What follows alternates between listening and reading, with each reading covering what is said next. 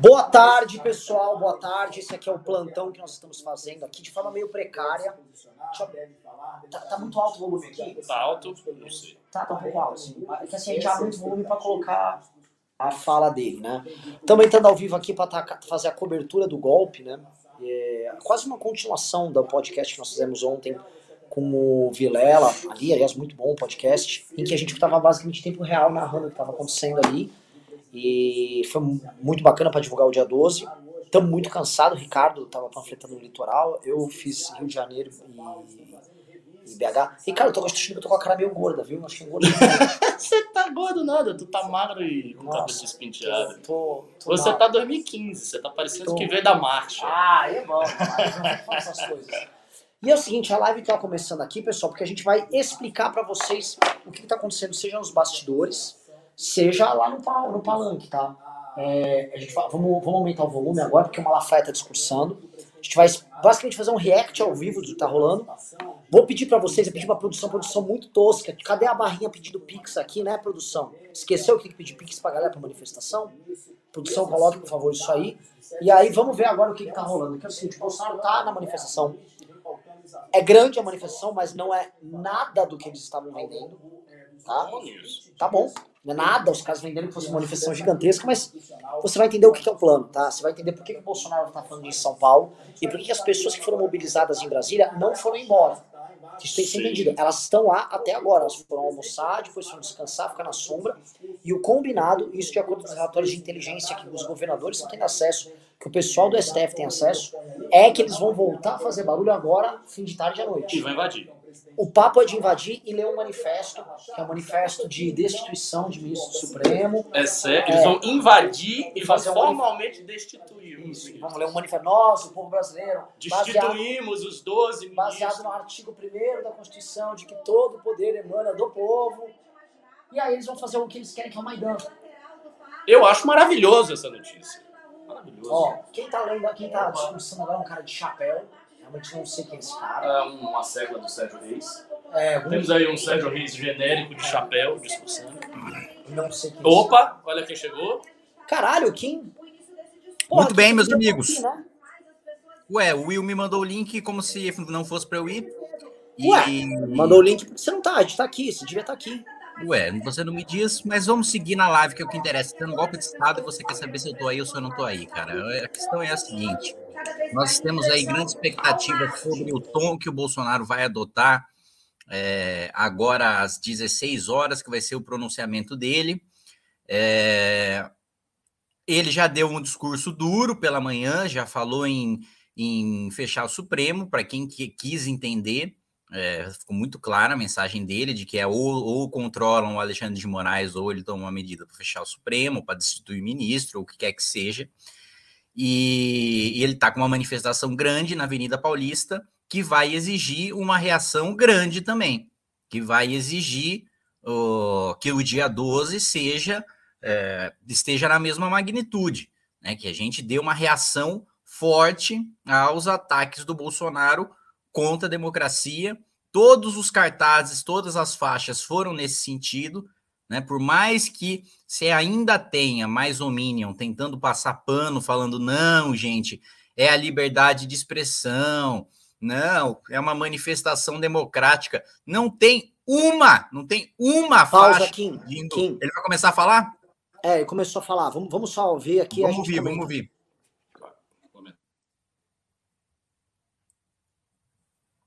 É, tá, mas é aí, a gente não tá ouvindo nada aqui. Ricardo tá aumentando, calma. Ele não, ele não tá falando. Deus nunca disse para Israel: fique em casa que eu luto por você. Ele sempre disse: vai à luta que eu estou com você. Agradeço a Deus pela minha vida e também a Ele, que pelas mãos de 60 milhões de pessoas me colocaram nessa missão de conduzir o destino da nossa nação.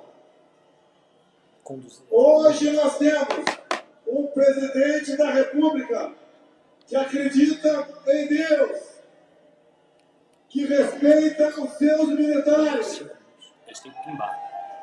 que defende a família e deve lealdade ao seu povo. Dizer a vocês que o conforto não me atrai. Eu sempre estarei onde o povo estiver. Discurso fraco, né, cara? Passamos ainda momentos difíceis.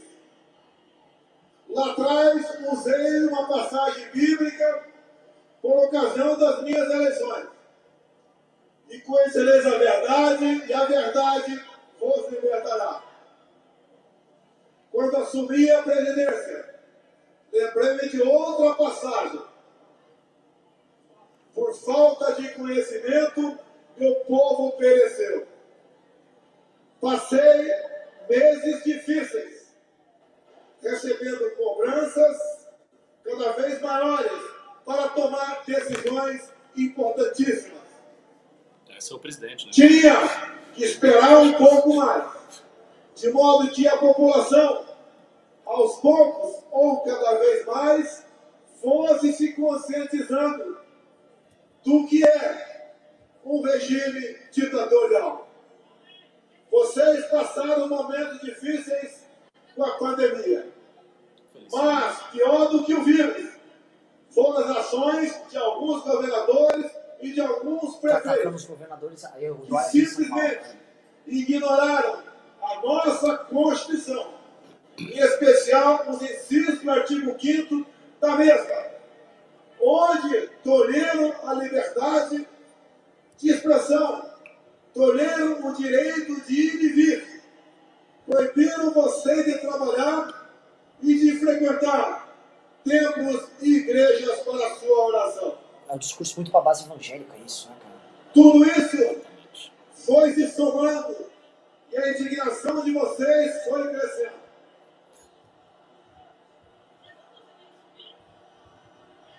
Eu tô vendo. Não, o Eduardo Bolsonaro. É, não.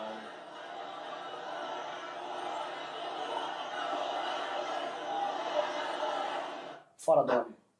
Estão gritando fora Dória lá. Pô, agora, agora vai falhar? Não ser isso. Olha o que é isso?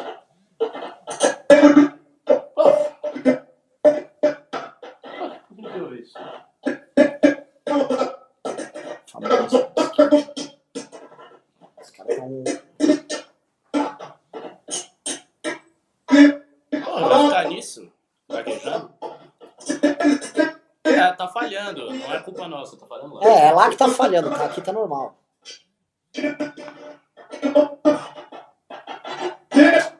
Ó. Vamos ver.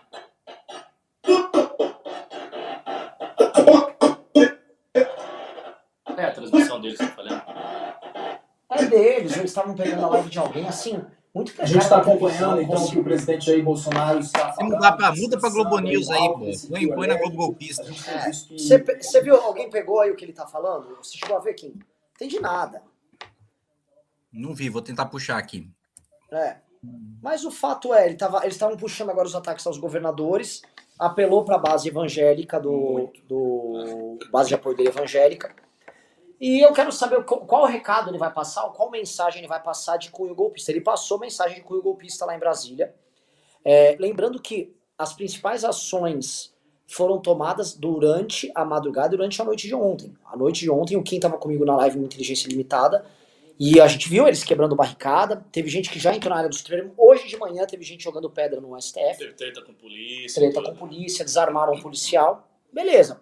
Ó, ó, aqui as imagens aéreas que tem isso aqui, eles não tão, agora estão dando em close, né? Quando abrir, você vai ver o seguinte: tem uma concentração na região do MASP, que é onde sempre concentra mais. Mas depois ela vai, ela vai É, enfraquecer. tem uns buracos.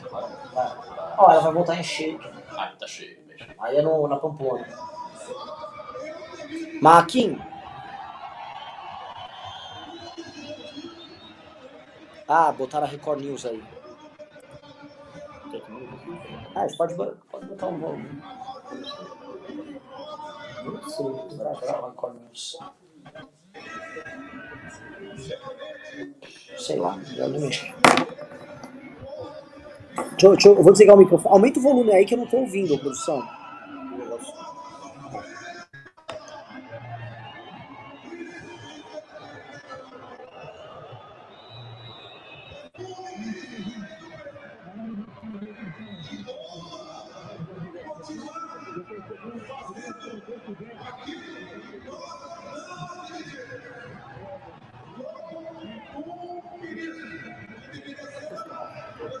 Pode falar. É pra pimbar. Pra pimbar, pimba, pix. Aí a gente vai converter tudo em divulgação nos cinco dias que nos faltam.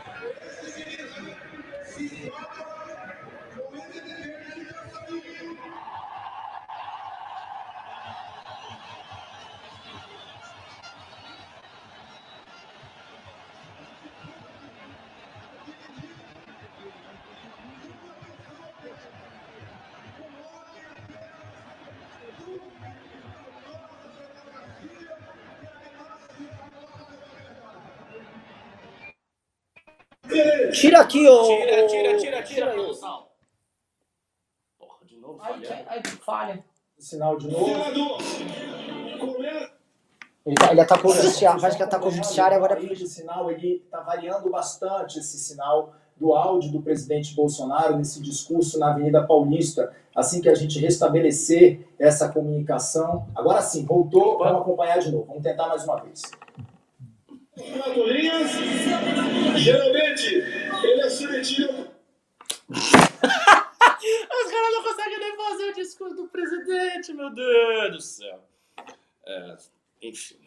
Parou, parou mais uma vez o áudio. A gente eh, vai acompanhar então toda essa fala do presidente Jair Bolsonaro. Então, nessa tarde de 7 de setembro, agora 3 horas e 50 minutos, o presidente Bolsonaro está discursando ali para todos os seus apoiadores nesse dia 7 de setembro. Ele fez essa convocação ao longo dos últimos 30 dias, pelo menos, o presidente vem convocando a população a participar desses atos. E é importante a gente lembrar, é claro, que o presidente chegou né, Paulo. por volta de 1h20 da tarde.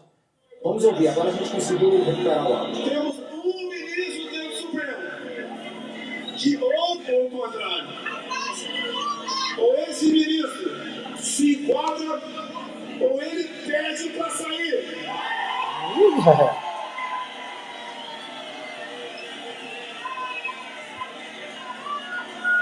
Não se pode admitir que uma pessoa apenas,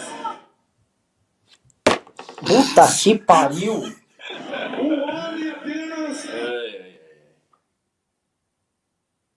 Está variando bastante o áudio do presidente, da fala do presidente Bolsonaro. Agora eu entendi aquele velho ditado de que a revolução não será televisionada. Oi? Ah, aquela coisa é, venezuelana, né? La revolução não será televisionada. Vai, de novo? Vamos ver. Gente, parou. Olha, a gente viu que de mais uma vez o sinal parou aí, é, é a dificuldade de fato da internet, né? Nós estamos vivendo uma nova era em que as transmissões são feitas pela internet e aí há uma Ah, sobrecarga pelo amor de Deus, né, CNN? É, que desculpinha, meu. bastante. Qualquer um, assim, eles podiam levar um carro e tal, mas com antena. É, igualzinho a Lowe. A CNN é fraca, hein? TVzinha fuleira. Tá aí. A gente segue tentando, então, é, trazer mais detalhes da fala do presidente Opa. Bolsonaro, do discurso que ele faz aí a todos os seus apoiadores na Avenida Paulista. Então, o presidente Bolsonaro chegou aqui em, Brasi- aqui em São Paulo por volta de 1h20 da tarde, foi até o hotel de trânsito. Na sequência, ele fez um sobrevoo com um helicóptero da Força Aérea ali. Ele sobrevoou a Avenida Paulista, eh, teve uma ideia da dimensão dessa manifestação. Agora tá do pedindo pra pôr na Globo News. Que estavam presentes. Será? É presentes que eu não sei que na mudar de canal aqui, gente. Porque a nossa produção tá de férias, tudo tá acontecendo nada no Brasil. Agradeço a equipe que trabalha com a gente aí. Tá home office, né, ô equipe? Aí a gente tem que ver. Esse aqui tava, coitado, panfletando lá na, na puta que pariu, Guarujá, lá no em Guarujá. Santos, 15 quilômetros de Santos. 15 Eu e o Kim fizemos uma turnê, estamos aqui, ao vivo, agora a equipe de produção não tá. Bom pra caralho, viu? Saco isso também. Nesse trecho da Avenida Paulista, principalmente no ponto que fica entre o MASP e também. É exatamente, é isso que eu tô falando. Tá cheio essa parte. Olha aqui, ó. Depois, ó, depois passa pro Bruno, tudo esvazia. Gente, é claro, vai repercutir um pouco mais Aqui, sobre mais. esse assunto. Participam, então, vários ministros. eh, Na Globo News está funcionando, mas- o presidente Globo aqui. Bolsonaro Aqui, para Globo News. Ah, que tá no YouTube, agora que eu tô Tá no vendo. YouTube, exatamente. Fez uma fala A- alguém tem. Ô, ô, ô, ô, Will, manda alguém aqui que saiba mexer nessa bosta. Não, ele não vai conseguir, não. Deixa, deixa, deixa. O Ricardo tá vindo. Ô, Kim. É... é que tá no YouTube, cara. Tem que sair sempre pra televisão mesmo. Os boomers mexendo aqui nas coisas. Eis a, eis a desgraça. Ô, ô, Kim, como é que tá o grupo? O que, que os parlamentares estão comentando? Porque é o seguinte, o impeachment Tá esquentou todo, pra caralho hoje. tá todo mundo esperando esse Uma discurso merda. Ô, ô, ô, Ian, dá uma help aqui. Tá todo mundo esperando o quê? Esse discurso de São Paulo, pera aí. TV normal aqui, por favor. Que ódio, cara. Aqui, cara. Botou um bebê de coelho. Nossa, Bolsonaro tá dizendo um gol. Vai ter um gol. Vai ter um bebezinho fofucho cuidando dos coelhos. Isso aqui tá muito, muito aleatório. Eu não sei mesmo, não faço ideia. Pera aí, eu vou puxar, eu vou puxar o que ele falou e já volto. O Kim tá levantando o que foi Contagem dito. pública dos votos. 540, ok. Não podemos ter eleições que parem dúvidas sobre os eleitores. Nós queremos eleições limpas, auditáveis e com contagem pública dos mesmos. Não posso participar de uma farsa como essa patrocinada ainda pelo presidente do Tribunal Superior Eleitoral. Mas, meus senhores, Hoje temos uma fotografia para mostrar para o Brasil e para o mundo, não de quem está aqui nesse carro de som, mas uma fotografia de você para o Brasil. Que as cores da nossa bandeira são verde e amarela.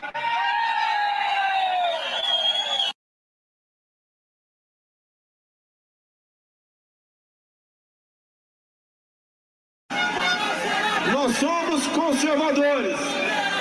Cada vez mais nós respeitamos as leis e a nossa Constituição.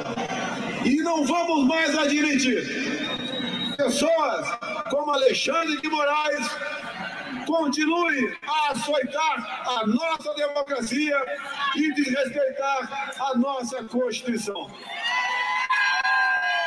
Ele teve todas as oportunidades para agir com respeito a todos nós, mas não agiu dessa maneira, como continua a não agir.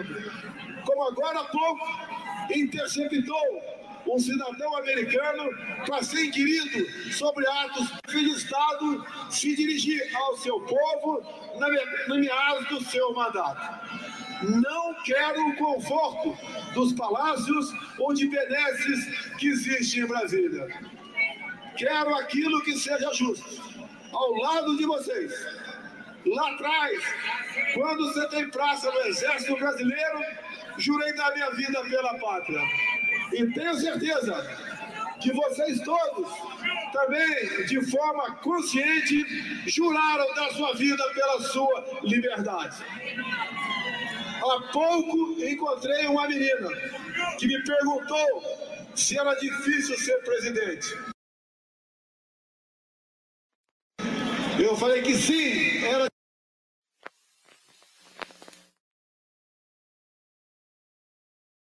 difícil, mas era por ela. Faço isso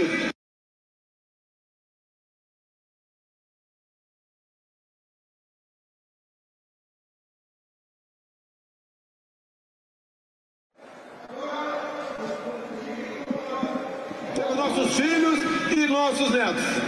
E faço porque tenho o apoio de vocês. Enquanto vocês estiverem ao meu lado, eu estarei sendo porta-voz de vocês. Essa missão é digna Essa missão é espinhosa, mas também é muito gratificante. Não existe satisfação maior do que estar no meio de vocês. Pode ter certeza. Onde vocês estiverem, eu estarei. Cumprimento patriotas que estão em todos os lugares desse nosso imenso se manifestando hoje se manifestando ao longo presidente Jair Bolsonaro, falando aqui na região da Avenida Paulista, estando acompanhando o presidente Busco já anos, cada vez mais, a onda pessoas desde cedo aqui na região da Paulista, região central de São Paulo. Agora são 3h59 e a gente continua acompanhando a fala do presidente da República. O Adriana destacou, elevando mais ainda o tom, ao contrário por toda essa nação. Além das críticas ao Supremo, o presidente também falando bastante. Kim, muta aí o seu, Kim. Isso não tem preço. Eu acordar de uma nação. É a certeza que seremos grandes lá na frente. Agora, o que incomoda alguns lá de Brasília é que nós realmente começamos a mudar o Brasil. Temos consciência. Acreditem, com vocês, nós colocaremos o Brasil no local de destaque que ele bem merece. Temos uma pátria que ninguém tem. Temos um povo e vocês sabem do que nós estamos fazendo. Hoje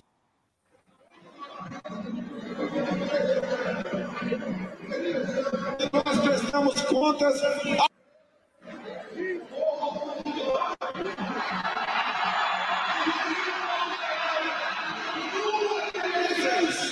Não a partidos políticos. Cada vez mais a certeza do nosso futuro. O apoio de vocês é primordial, é indispensável para seguirmos adiante. Nesse momento, eu quero mais uma vez agradecer a todos vocês, agradecer a Deus pela minha vida e pela missão, e dizer àqueles que querem me tornar inelegível em Brasília: só Deus me tira de lá. Céu para mim. Preso, morto com vitória dizer aos canalhas que eu nunca serei preso. A minha vida pertence a Deus, mas a vitória é de todos nós. Muito obrigado a todos. Brasil acima de tudo, Deus acima de tudo.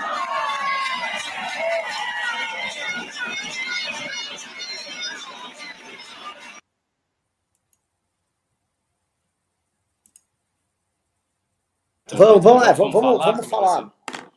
Vamos lá. Bom, primeiro ele repete a ameaça, né, do, em relação ao Supremo, falando que se não enquadrar o Alexandre de Moraes vai ter que pedir para sair e precisa tomar alguma atitude em relação a ele, mas não deixa claro o que, que ele vai fazer, o que dá margem para o próprio público dele interpretar. É isso aí, o mito vai intervir, é isso aí, o mito vai alterar e vai combater o Supremo e, e não sei o que, não sei o que lá. Ele tensiona mais, ele testa mais o, o, o quanto a, a, classe política, o quanto as instituições ainda toleram o discurso golpista dele. Né? Ele aumentou o tom, já começou a ter reação, né? O PSDB, que é governista até o talo, né? A base da Câmara dos Deputados vota junto com o Bolsonaro, Aécio, amigaço do Bolsonaro, virou presidente de comissão com o apoio do Bolsonaro, do Arthur Lira. É, agora, na quarta-feira, o PSDB vai ter reunião para discutir impeachment. PSD está indo nessa mesma toada. O Kassab está começando a subir o tom, mesmo sendo um, um, dos partidos mais fisiológicos de todos, que é um cara que a gente sabe que é, no segundo turno das eleições do ano que vem vai estar tá com o Lula. Hoje está com o Bolsonaro, sua base está com o Bolsonaro, tem ministro no primeiro escalão no governo Bolsonaro, no ano que vem vai estar tá com o Lula, então é, já é gente do Centrão abandonando o barco, vendo que a situação vai ficar feia, vai afundar. Todo dia está saindo decisão nova, seja de prisão, seja de busca e apreensão, no inquérito das manifestações antidemocráticas. E vale lembrar, a pedido da Procuradoria-Geral da República. bolsonarista que está indignado, falando que é perseguição política, quem está perseguindo seus aliados é Augusto Aras. O Alexandre de Moraes, ele não, não manda prender ninguém, ele autoriza a prisão pedida pelo Procurador-Geral da República. Ele não manda fazer uma busca e apreensão em ninguém, ele autoriza a busca e apreensão pedida pelo Procurador-Geral da República. Então eles ficam nessa falsa batalha ali com o Alexandre de Moraes, quando é o próprio PGR que está pedindo as prisões e está pedindo a busca e apreensão contra os bolsonaristas, contra quem está fazendo parte de manifestação antidemocrática e está buscando financiamento e está, seja lá de onde é que está tirando, está saindo esse dinheiro, mobilizaram muitos ônibus, saiu, vazou um vídeo de militância paga, né, de gente recebendo 100 reais dentro do ônibus para estar tá na manifestação do bolsonarismo, ou seja, é a CUT azul, né, é, é, é, a mortadela bolsonarista, né, nas manifestações do PT eram 30 reais, agora estão ganhando 100 reais, né? O mesmo tipo de escória, o mesmo tipo de vagabundo que a gente sempre combateu no petismo, agora no bolsonarismo, com mobilização de ônibus, com o prefeito, com o governador, com o centrão ajudando, com 100 reais para a militância aparecer e fazendo essa manifestação na Avenida Paulista, dando mais uma vez é, é, um recado de que um recado muito claro, que para mim é, é, é, é uma saída lógica muito óbvia. Ele diz: não vou ser preso, né? Única maneira de te tirar daqui é tirando a minha vida. Tá muito claro que ele sabe que é cometer o crime, que é corrupto, que é um quadrilheiro, que é líder de quadrilha e que vai ser condenado. E vai ser condenado e vai ser preso. Agora, em sendo condenado e sendo preso, isso acontece quando ele sai do poder, isso acontece quando ele sofre impeachment, isso acontece depois que ele perde uma eleição. E é isso que ele está falando. Ele está falando o seguinte: ninguém vai me prender, não, porque eu não vou sair do poder. Porque eu não vou aceitar sair pacificamente do poder. Eu vou ficar aqui e só Deus me tira daqui. Né? Ou seja, vou ficar aqui, vou lutar até a morte e se te perder a eleição, continuo aqui colocando forças armadas, colocando polícia militar, colocando quem quer que seja que ainda esteja me apoiando para me manter no poder, né? Ele sabe que ou ele tenta dar o golpe de estado e se der errado, ele vai preso de qualquer jeito, se der certo, ele não vai preso, ou ele não tenta e ele vai preso. É isso, são essas as saídas dele. E é isso que ele está deixando muito claro quando ele diz esse, é, esse tom desesperado do final do discurso dele. Não vou ser preso, quero deixar claro para vocês, não sei que provas já estão aí mais assim do que do que robustas, né, que, de que o próprio Bolsonaro era o líder de quadrilha de desvio de dinheiro público em gabinetes da Assembleia Legislativa do Rio de Janeiro, da Câmara Municipal do Rio de Janeiro e no seu próprio gabinete na Câmara dos Deputados, né? Agora, ele seguiu, ele seguiu um conselho dos deputados do Centrão que formam a sua base, que foi a de não atacar o Supremo, a corte, mas atacar um ministro. Esse, esse, essa era uma mudança no tom que os deputados do Centrão, os ministros do Centrão, a Flávia Arruda, o Ciro Nogueira, vale lembrar, né, o Ciro Nogueira denunciado por lavagem de corrupção, de lavagem de corrupção, lavagem de dinheiro, né, e corrupção, e, e o próprio Bolsonaro falando que é, o que incomoda é que eu combato o sistema. Peraí, meu amigo, o seu ministro da Casa Civil está lá denunciado a réu por corrupção, por lavagem de dinheiro. Que sistema que você está combatendo? Você nomeou o Cássio Nunes para o Supremo, que acabou de, acabou de livrar o Renan Calheiros, acabou de livrar o Aécio, acabou de livrar elite da classe política de inquérito. Você quer nomear o André Mendonça, que era assessor do Dias Toffoli, e quer falar que está fazendo enfrentamento ao Supremo? Tem que ser muito otário, tem que ser muito burro para cair nesse discurso ainda. Mas, de todo modo, ele tentou evitar atacar a corte, mas o Fux já deu o recado antes. Ele falou: ó, atacar um é atacar todos. Né? Então, vamos, vamos aguardar que deve ter resposta também né, do Supremo, né, seja hoje, seja nos próximos dias. Uma coisa curiosa também, que acho que o Renan vai achar engraçadíssimo, que eu vi a notícia aqui agora de que um repórter da Jovem Pan foi expulso a pedradas da manifestação bolsonarista. Né? O, o sujeito teve que sair da manifestação porque foi atacado a pedrar. Veja só a Jovem Pano, né, um, praticamente a TV Brasil, né, um veículo oficial de comunicação do governo, o jornalista sendo hostilizado. Tamanho é a, hostilização contra a imprensa que o Bolsonaro insufla. Mesmo na rádio, que dá todo o espaço do mundo para ele, que é assim, é só pergunta, Bolsonaro, é, é, você pode dar explicações aqui que a gente tem um questionamento muito incisivo sobre essa coisa muito boa que você fez. Você pode responder? É basicamente esse o tom, né, que eles adotam na, na Jovem Pan e o sujeito tá lá expulso a pedrada. É bom para eles verem o monstro que eles estão alimentando. Né? Eu lembro muito da época também que, que um repórter da Globo foi expulso na, na porrada de um congresso do PT. É bom para a galera ver os monstros que estão criando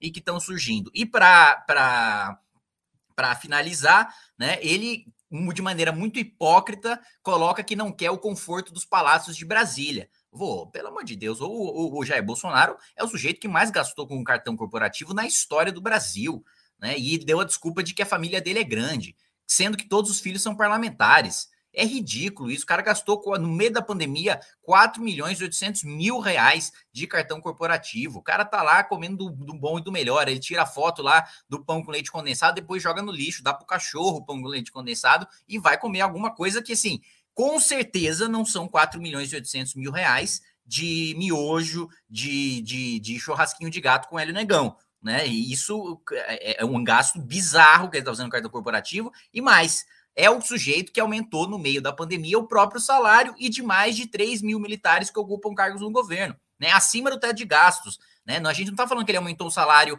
ah, de uma base que está precisando, puta, de um professor municipal que está ganhando dois mil reais, ele aumentou, não. De um, de um enfermeiro, de um técnico de enfermagem que está ganhando três mil reais no município, não. Ele aumentou o salário de quem já ganhava 39 mil reais. Foi um corte, assim, ó, você ganha 39 mil reais, você vai ter um aumento. Foi esse o corte que ele fez. Você ganha 39 mil reais, é militar, acumula cargo no governo, você vai receber um aumento de salário, chegando até o dobro, 70, 80 mil reais. E depois diz que não gosta de, de, de, das benesses do Palácio de Brasília, de não sei o que, de não sei o que lá, mas fica utilizando toda a segurança e o aparato presidencial para ficar tirando férias, para ficar fazendo modo é bibi, mito, mija na minha boca e etc e tal. Então, é, resumindo, eu acho que é isso. Agora, vamos, vamos cobrar, o mínimo que a gente precisa cobrar são duas coisas. Primeiro, de quem está assistindo a gente precisa dar reação no dia 12 de setembro. Dia 12 de setembro precisa ser a manifestação que dá um basta definitivo no governo Bolsonaro, que fala: olha, suas declarações golpistas, o desastre que você está conduzindo o, Bolso, o, o, o, Brasil de inflação, de arroz 30 conto, de óleo 80% de aumento, de gasolina a gente abasteceu no Rio de Janeiro 7,90, a gente abasteceu gasolina no Rio de Janeiro 7,90 de, de, de o litro da gasolina né, de estouro de dólar, juros subindo agora, porque o, o, Bolsonaro fez a mesma coisa que a Dilma e tentou baixar na marretada, tá tendo que subir agora de 1 em 1%, é, cada, cada reunião do Compom é uma porrada a mais, estamos entrando, estamos entrando numa crise, o mundo inteiro está se recuperando, né, ele falou, aliás, que os governadores tiraram o direito dos trabalhadores e não sei o que, não sei o que lá, peraí, o Estado de São Paulo foi um dos mais restritivos e o Estado de São Paulo cresceu no, no, na, no último trimestre, enquanto o país inteiro caiu, foi caiu 0,1%. E o Estado de São Paulo cresceu. Então, peraí. E essa liberdade que o Bolsonaro deu para os outros trabalhadores, cadê esse resultado econômico? Tá um desastre. Né? Então, é bom a gente primeiro lembrar, a resposta é dia 12. Não interessa a sua ideologia, não interessa o seu partido, não interessa qual é o seu candidato para 2022. Nós vamos brigar em 2022, vamos brigar, vamos quebrar pau, vamos trocar processo, vamos trocar acusação em tempo de televisão, vamos chegar no debate, vamos ter quebra-pau em debate? Vamos, no debate. Quando a gente tiver a democracia garantida, quando a gente tiver o debate garantido. Dia 12 é dia de só fora Bolsonaro, de só pressionar os partidos pelo impeachment, e esse é o segundo ponto que eu quero entrar. Não dá mais para a gente aceitar partido do Centrão, partido do PSD, partido do PSDB, né? Partidos que estão lá na base do governo Bolsonaro, querendo fazer discursinho de que estão com terceira via, MDB, não sei o que, não sei o que lá, e não se posicionar agora pelo impeachment do Bolsonaro. E não ter um posicionamento firme já sobre o impeachment do Bolsonaro. Peraí, vocês vão ter o candidato de terceira via, mas até o primeiro semestre do ano da eleição, vocês vão se continuar sendo base do Bolsonaro, deixando ele aprovar aumento de gasto, aumento de imposto, estourando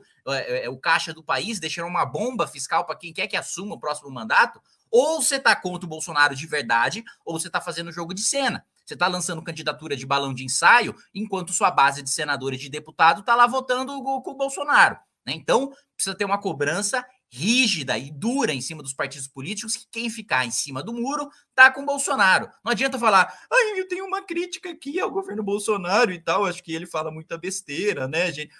Puta que pariu, gente. Tá aparelhando polícia militar, para deixar, deixou o filho do presidente da República é, ajudou a invadir é, é, bloqueio policial, né, em Brasília o sujeito pedindo intervenção. Isso eu acho. As coisas que eu estou achando mais gostoso no dia de hoje é o sujeito bolsonarista que vai lá pedir intervenção militar, fechamento de Congresso, AI-5, tenta furar bloqueio policial e, e o policial só dá uma amostra grátis de, de AI-5 com, com uma, toquinhos de pimenta. É, ele dá, o cara vai lá, pede intervenção, pede golpe, o policial militar faz o quê? Dá uma degustação pro cara. E ele toma lá a pimenta e fica lá, que polícia covarde, jogou bomba na gente só porque a gente tentou furar o bloqueio policial, a gente avançou em cima do policial armado e cercou um policial armado. É óbvio, você, você acha que faz o quê? Quando o Black Bloc vai quebrar coisa na rua, toma borrachada, toma bomba, e aí você fala: é para isso que eu pago imposto. Que gostoso pagar imposto para dar bala de borracha em Black Bloc, não sei o quê. Agora, quando é você quebrando a lei, fazendo vandalismo, né, partindo para cima, jogando pedra em prédio público, aí, nossa, que polícia covarde. Ah, pelo amor de Deus, assim, vocês querem dar golpe de Estado e vocês não aguentam uma pimentinha no olho. Né, pelo amor de Deus, assim, é um negócio vergonhoso, assim, um bando de.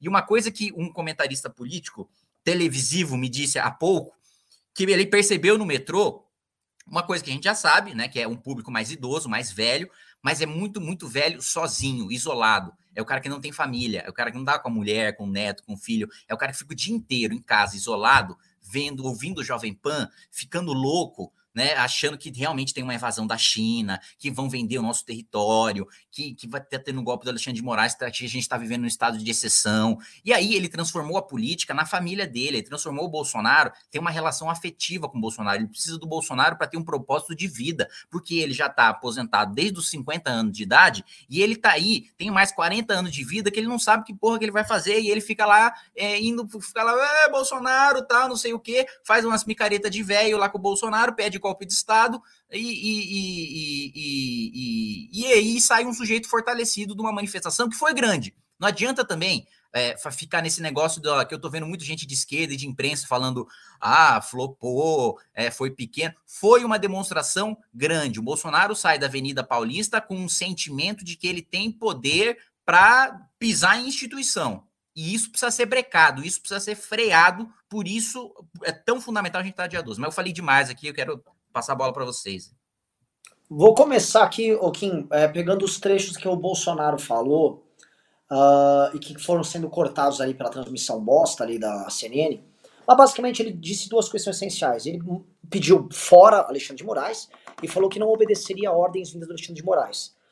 Isso já é, assim, então como é que é? é o inquérito que as decisões tomadas ali pelo Alexandre de Moraes não ser, que envolvam bolsonaristas serão protegidas pelo Bolsonaro. Por exemplo, se pedirem tá, a prisão... anuladas, o que ele vai fazer? É, ele vai impedir de executar. Como é que vai funcionar isso? O Bolsonaro falou que já basicamente deu a entender, não reconheço o Alexandre de Moraes como ministro supremo, ele tem que sair.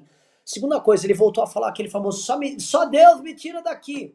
Não estou entendendo, Bolsonaro. Se rolar um impeachment, você não sai. Se você perder a eleição, você não sai. É óbvio. Assim, a gente avisa a galera há anos disso aí isso precisa ser repetido, para não ficar com meias palavras ou discurso de Jovem Pan.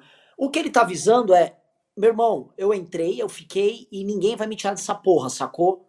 Não vai ter nada. Se o Lula ganhar a eleição, eu vou ficar. Eu vou ficar.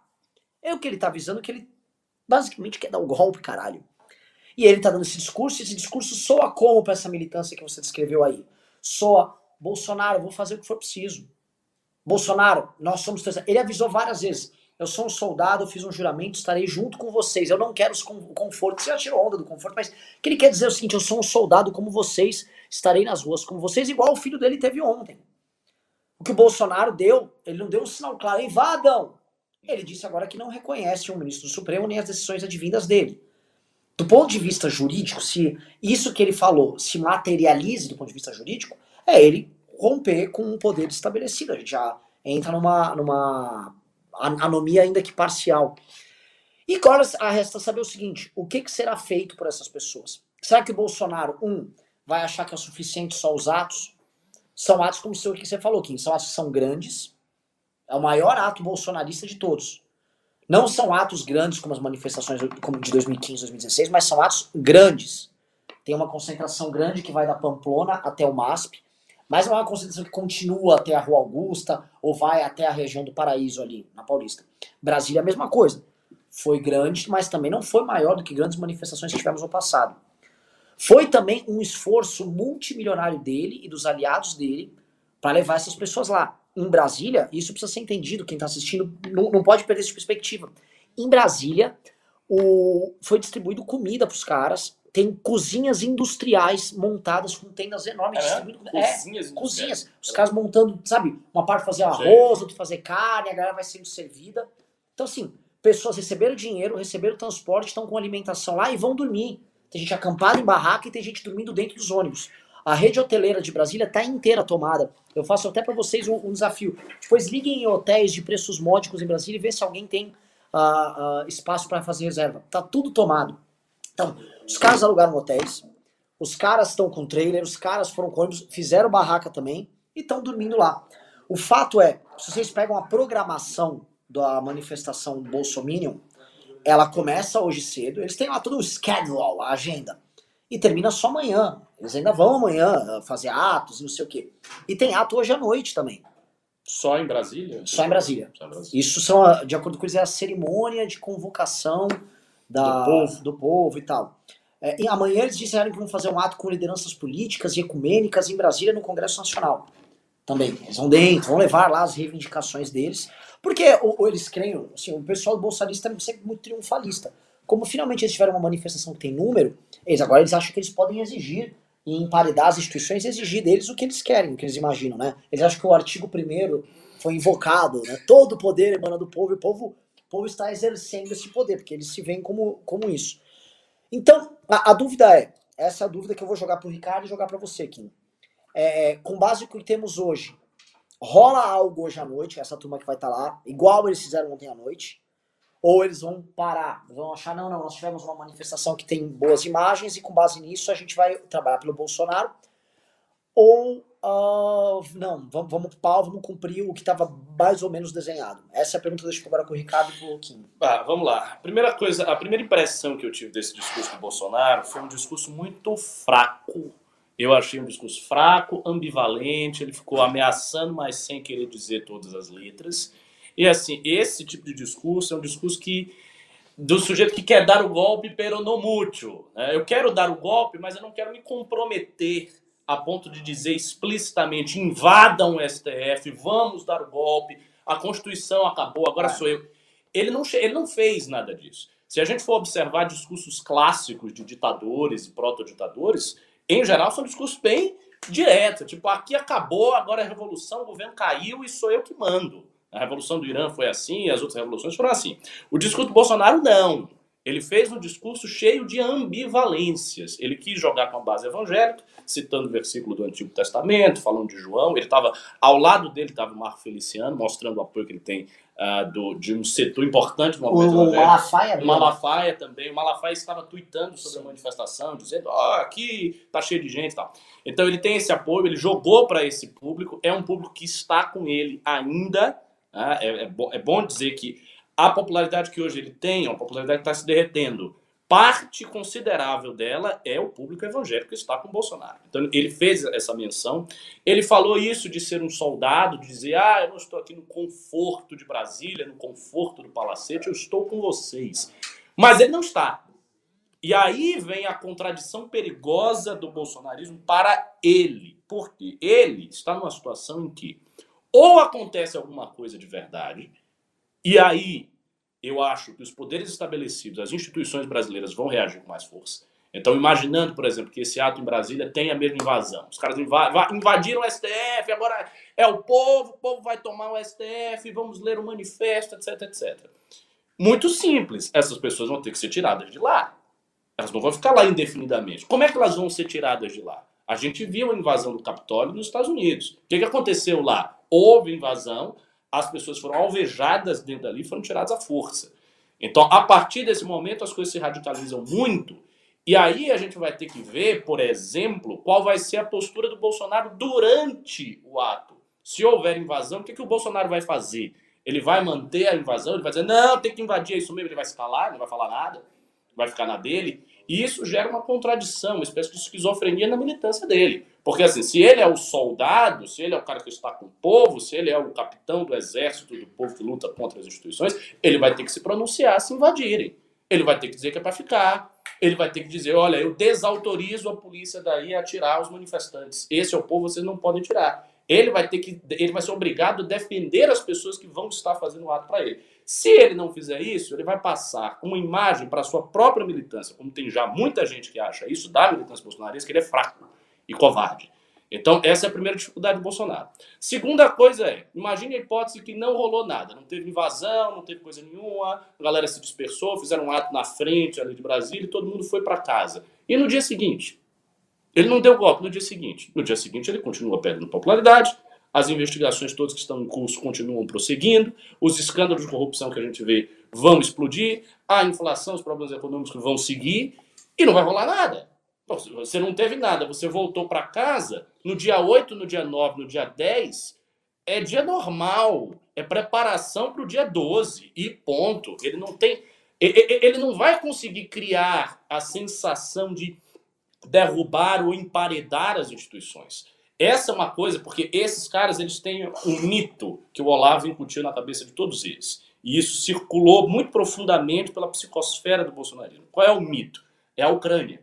Sim. Então ele sempre, ah, o Maidan, o Maidan, o Maidan. O que, que rolou no Maidan? Houve uma revolução popular no Maidan, com gente que ficou ali na praça um tempão e foi criado uma espécie de governo paralelo. E depois disso vieram vários grupos paramilitares de ideologias as mais diversas, grupos nazistas, grupos comunistas, a Rússia invadiu. Foi isso que aconteceu no Maidan. Então, o Maidan, tal como lido pelo Olavo de Carvalho, pelo bolsonarismo, é como se fosse uma nossa manifestação, estilo 2015, 2016, só que com algum barulho. Mas o Maidan não é isto. O Maidan não foi isto. Essa analogia que se faz do Maidan com essas manifestações é uma falsa analogia. E eles sempre se baseiam nisso. Então, é uma base equivocada. Eu acho o seguinte: se não tiver nada, o presidente vai sair muito desmoralizado. E tem um outro detalhe que eu estava repetindo quando eu vinha lá do posto, que era o seguinte: a manifestação, como vocês disseram, ela foi grande foi bem grande, acho que foi consistente. A gente viu assim, a gente via buracos, clareiras, tanto no Rio de Janeiro, em Copacabana, quanto aqui na Paulista. Em Brasília também a gente viu buracos, mas foi uma manifestação robusta. Foi a maior manifestação política que eu me recordo desde 2015, 2016. Então, eles, eles vieram com muita força, houve uma logística gigante para isso acontecer, houve dinheiro investido, o presidente foi na TV, o presidente fez tudo que podia fazer e houve uma manifestação robusta. Toda esta energia ela vai para onde se não tiver nada? É, esse, ó, vou passar a bola pro Kim. Antes, vou pedir pra galera, assim, a gente tá com 7 mil pessoas na live. Vamos chegar a 10 mil pessoas. Vou pedir duas coisas. Dedo no like para essa live chegar no maior número possível de pessoas, que é uma live que a gente tá fazendo convocação, é uma live que tá furando a bolha. Igual a gente furou a bolha ontem com inteligência limitada, tá? Então, por favor, dedo no like agora. Vamos chegar uns 7 mil likes já, pra gente espalhar a live com o maior número possível de pessoas. Segunda coisa, também peço para vocês. Mandem Pix. Agora é reta final, a gente vai precisar de muita grana. É grana que a gente vai precisar para manifestação, é impulsionamento. Tá furando a bolha, estamos vendo gente de centro, de esquerda, de direita, gente que foi bolso, de bolsonarista arrependido, a gente do campo da esquerda que não gosta do MBL divulgando dia 12. Ou seja, está havendo uma unificação das forças, unificação das pessoas um sentimento de resposta ao ato do Bolsonaro no dia 12. A gente precisa chegar numa número de pessoas que precisam de grana para fazer impulsionamento. Na verdade, né, é, que eu só vou passar, mas normalmente eu sempre falo de uma coisa quase uma orientação mística, Ricardo, dessa bagaça toda. A gente marcou o 12, depois o Bolsonaro marcou o dia 7, e assim, está sendo a, a, a nós dado o direito, a vocês que acompanham a gente, de enfrentar esse cara e de ir pro palco esse cara, nós vamos pro palco esse cara. A gente não tem, a gente não é PSDB, ninguém aqui vai, vai ir para trás, vai recuar uma vírgula. É impeachment e cadeia nesse vagabundo. Ele falou que só Deus vai levar, é, permite que ele seja preso, que ele jamais vai, você vai preso, Bolsonaro. A resposta a gente vai começar a dar nas ruas agora, dia 12 é a primeira de muitas, e nós vamos botar o Bolsonaro em cana. O Bolsonaro vai cair com impeachment e depois ele vai em cana. Mas agora eu passo a bola pro Kim. Eu Por quero favor, Kim. ver gado na porta de Curitiba do presídio ou na porta ali do presídio. A- ali, tá ouvindo? O que foi? Tá com problema, Ricardo? Tá ouvindo? Beleza. Não, até que tá, você tava um pouco baixo, você Tá um um pouco pouquinho mais alto. Eu quero ver gado na frente do presídio dando bom dia Bolsonaro. Porque é isso que eles vão fazer. É o gado que vai ficar lá, igual ficaram com o Lula, dando bom dia, cantando musiquinha, fazendo dancinha, roubou tem que pagar, né? Aí fica falando fora 15. Cara, eu, fora eu, vamos supor que eu perca a eleição. Eu vou perder a eleição, mas não vou ser preso por ser quadrilheiro. Eu perco a eleição, mas eu não vou ser preso por fazer rachadinha. Eu perco a eleição, mas depois, meu amigo, eu vou advogar, eu vou dar aula, vou ser feliz, sabe? Dançar ula-ula no Havaí. O Bolsonaro vai estar tá preso. Então, então, o que, que, que, você quer? Ai, meu Deus! Ai, inveja! Oh, não, pior é, ó, que não, eu vendo os comentários mais tóxicos são dos tios do Facebook, né? Você tá com inveja do Bolsonaro. Gente, pelo amor de Deus. Bolsonaro, sei lá, foi chamado de gay pelo Rodrigo Maia, deu um beijo no rosto da Michelle para dizer que é hétero. Que inveja que eu vou ter do cara dele. É um presidente da República que, para reafirmar a sua masculinidade, a sua força, precisa mandar fazer uma medalha dizendo que ele é imbrochável e incomível. Gente, pelo amor de Deus. Ele mandou, pegou dinheiro público para fazer uma medalha de incomível. Como é que eu vou ter inveja de um cara desse? Como é que eu vou ter inveja de um cara que não dorme à noite com medo do filho ser preso por ser ladrão? De um, de um cara que criou quatro ladrões, bandidos. O, o, único filho que sequer pode disputar a eleição, porque o pai é presidente, o mais novo, já está investigado, já está em mutreta já recebe mansão, carro de presente, coloca mansão no nome da, do laranja, já pega a mulher que chifrou o Bolsonaro e troca o esquema de rachadinha para o filho Carlos, que ficou traumatizado porque foi obrigado a disputar a eleição contra a própria mãe quando tinha 17 anos de idade. Assim, que inveja eu vou ter de um cara que criou uma família de vagabundos, de corruptos o gado pode chorar o quanto quiser. O gado pode espernear o quanto quiser. Ah, mas e o combate, os avanços do Supremo? Bolsonaro não fez nada, nada para conter abuso do Supremo. Não fez nada para conter os avanços do Supremo em cima do Executivo, em cima do Legislativo. O Congresso Nacional teve coragem de, no primeiro ano de mandato, com meu apoio, com o apoio de deputados do PDT, limitar os poderes dos ministros do Supremo. Justamente para não acontecer o que acontece todos os dias. Tem uma decisão de um ministro, ele discorda da turma dele, ele discorda do plenário, cada um dá uma decisão e cada um é um Deus. E aí a gente fez um projeto para obrigar toda decisão a passar pelo plenário. Deu uma decisão sozinho, vai ter que submeter depois para o plenário. O que, que o Bolsonaro fez? Foi assistir jogo do Palmeiras na casa do Toffoli vetou no outro dia o projeto. Vocês são otários. Vocês são trouxas se vocês acreditam que o Bolsonaro está fazendo combate ao Supremo Tribunal Federal. Bolsonaro blindou o Supremo. Quem poderia, quem poderia pedir investigação contra o ministro do Supremo? Procurador-Geral da República. Procurador-Geral da República fez o quê? Em relação a qual ministro do Supremo? Sabe o que o Procurador-Geral da República fez? Além de arquivar inquérito contra é, quadrilhão do PP, do MDB, de, do, do, PSDB, né? Que vocês falam, ah, os tucanos, não sei o quê. Quem livrou, quem livrou a Aécio de inquérito não fui eu, não. Não foi o Dória, foi o Bolsonaro, indicando o Procurador-Geral da República, que foi votado por unanimidade no Senado com apoio do PT. Ai, tá fazendo um combate ao petismo, tá combatendo o sistema. Que engraçado que o sistema vota por unanimidade para manter o PGR do presidente que tá combatendo o sistema. Que engraçado que o sistema tá agora se reunindo com o Bolsonaro para ajudar ele a dar calote em precatório.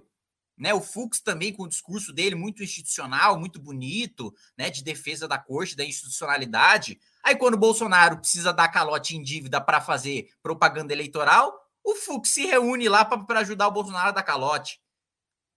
Ele vai nomear um nome para o Supremo Tribunal Federal, nomeia um assessor do Toffoli, gente. Pelo amor de Deus, qual que é a justificativa que vocês têm para nomear um assessor do Toffoli para o Supremo Tribunal Federal? Quero que, quero que vocês me expliquem. Qual que é a justificativa? Qual que é a defesa? O Renan Calheiros se livrou, é o recordista de inquérito no Supremo.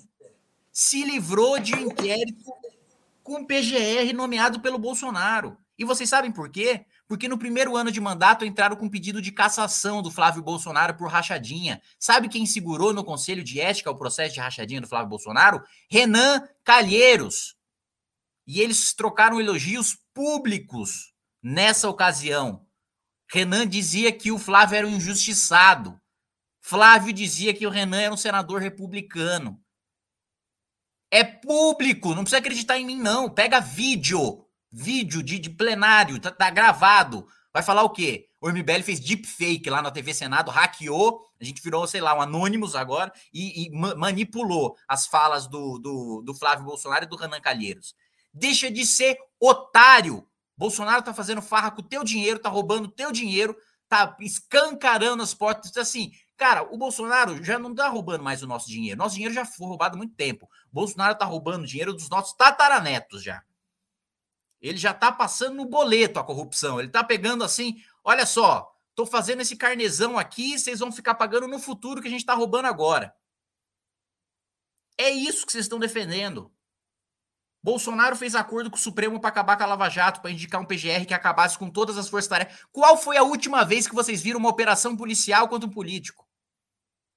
Qual foi a última vez? Vocês repararam que o Bolsonaro fica lá comemorando com a Polícia Federal? Fizemos tal apreensão de droga, tal apreensão de droga, tal apreensão de droga. Acabou, ele tirou toda todo o efetivo da Polícia Federal, jogou tudo para a fronteira para tratar de droga e tirou tudo de, de crime de colarinho branco.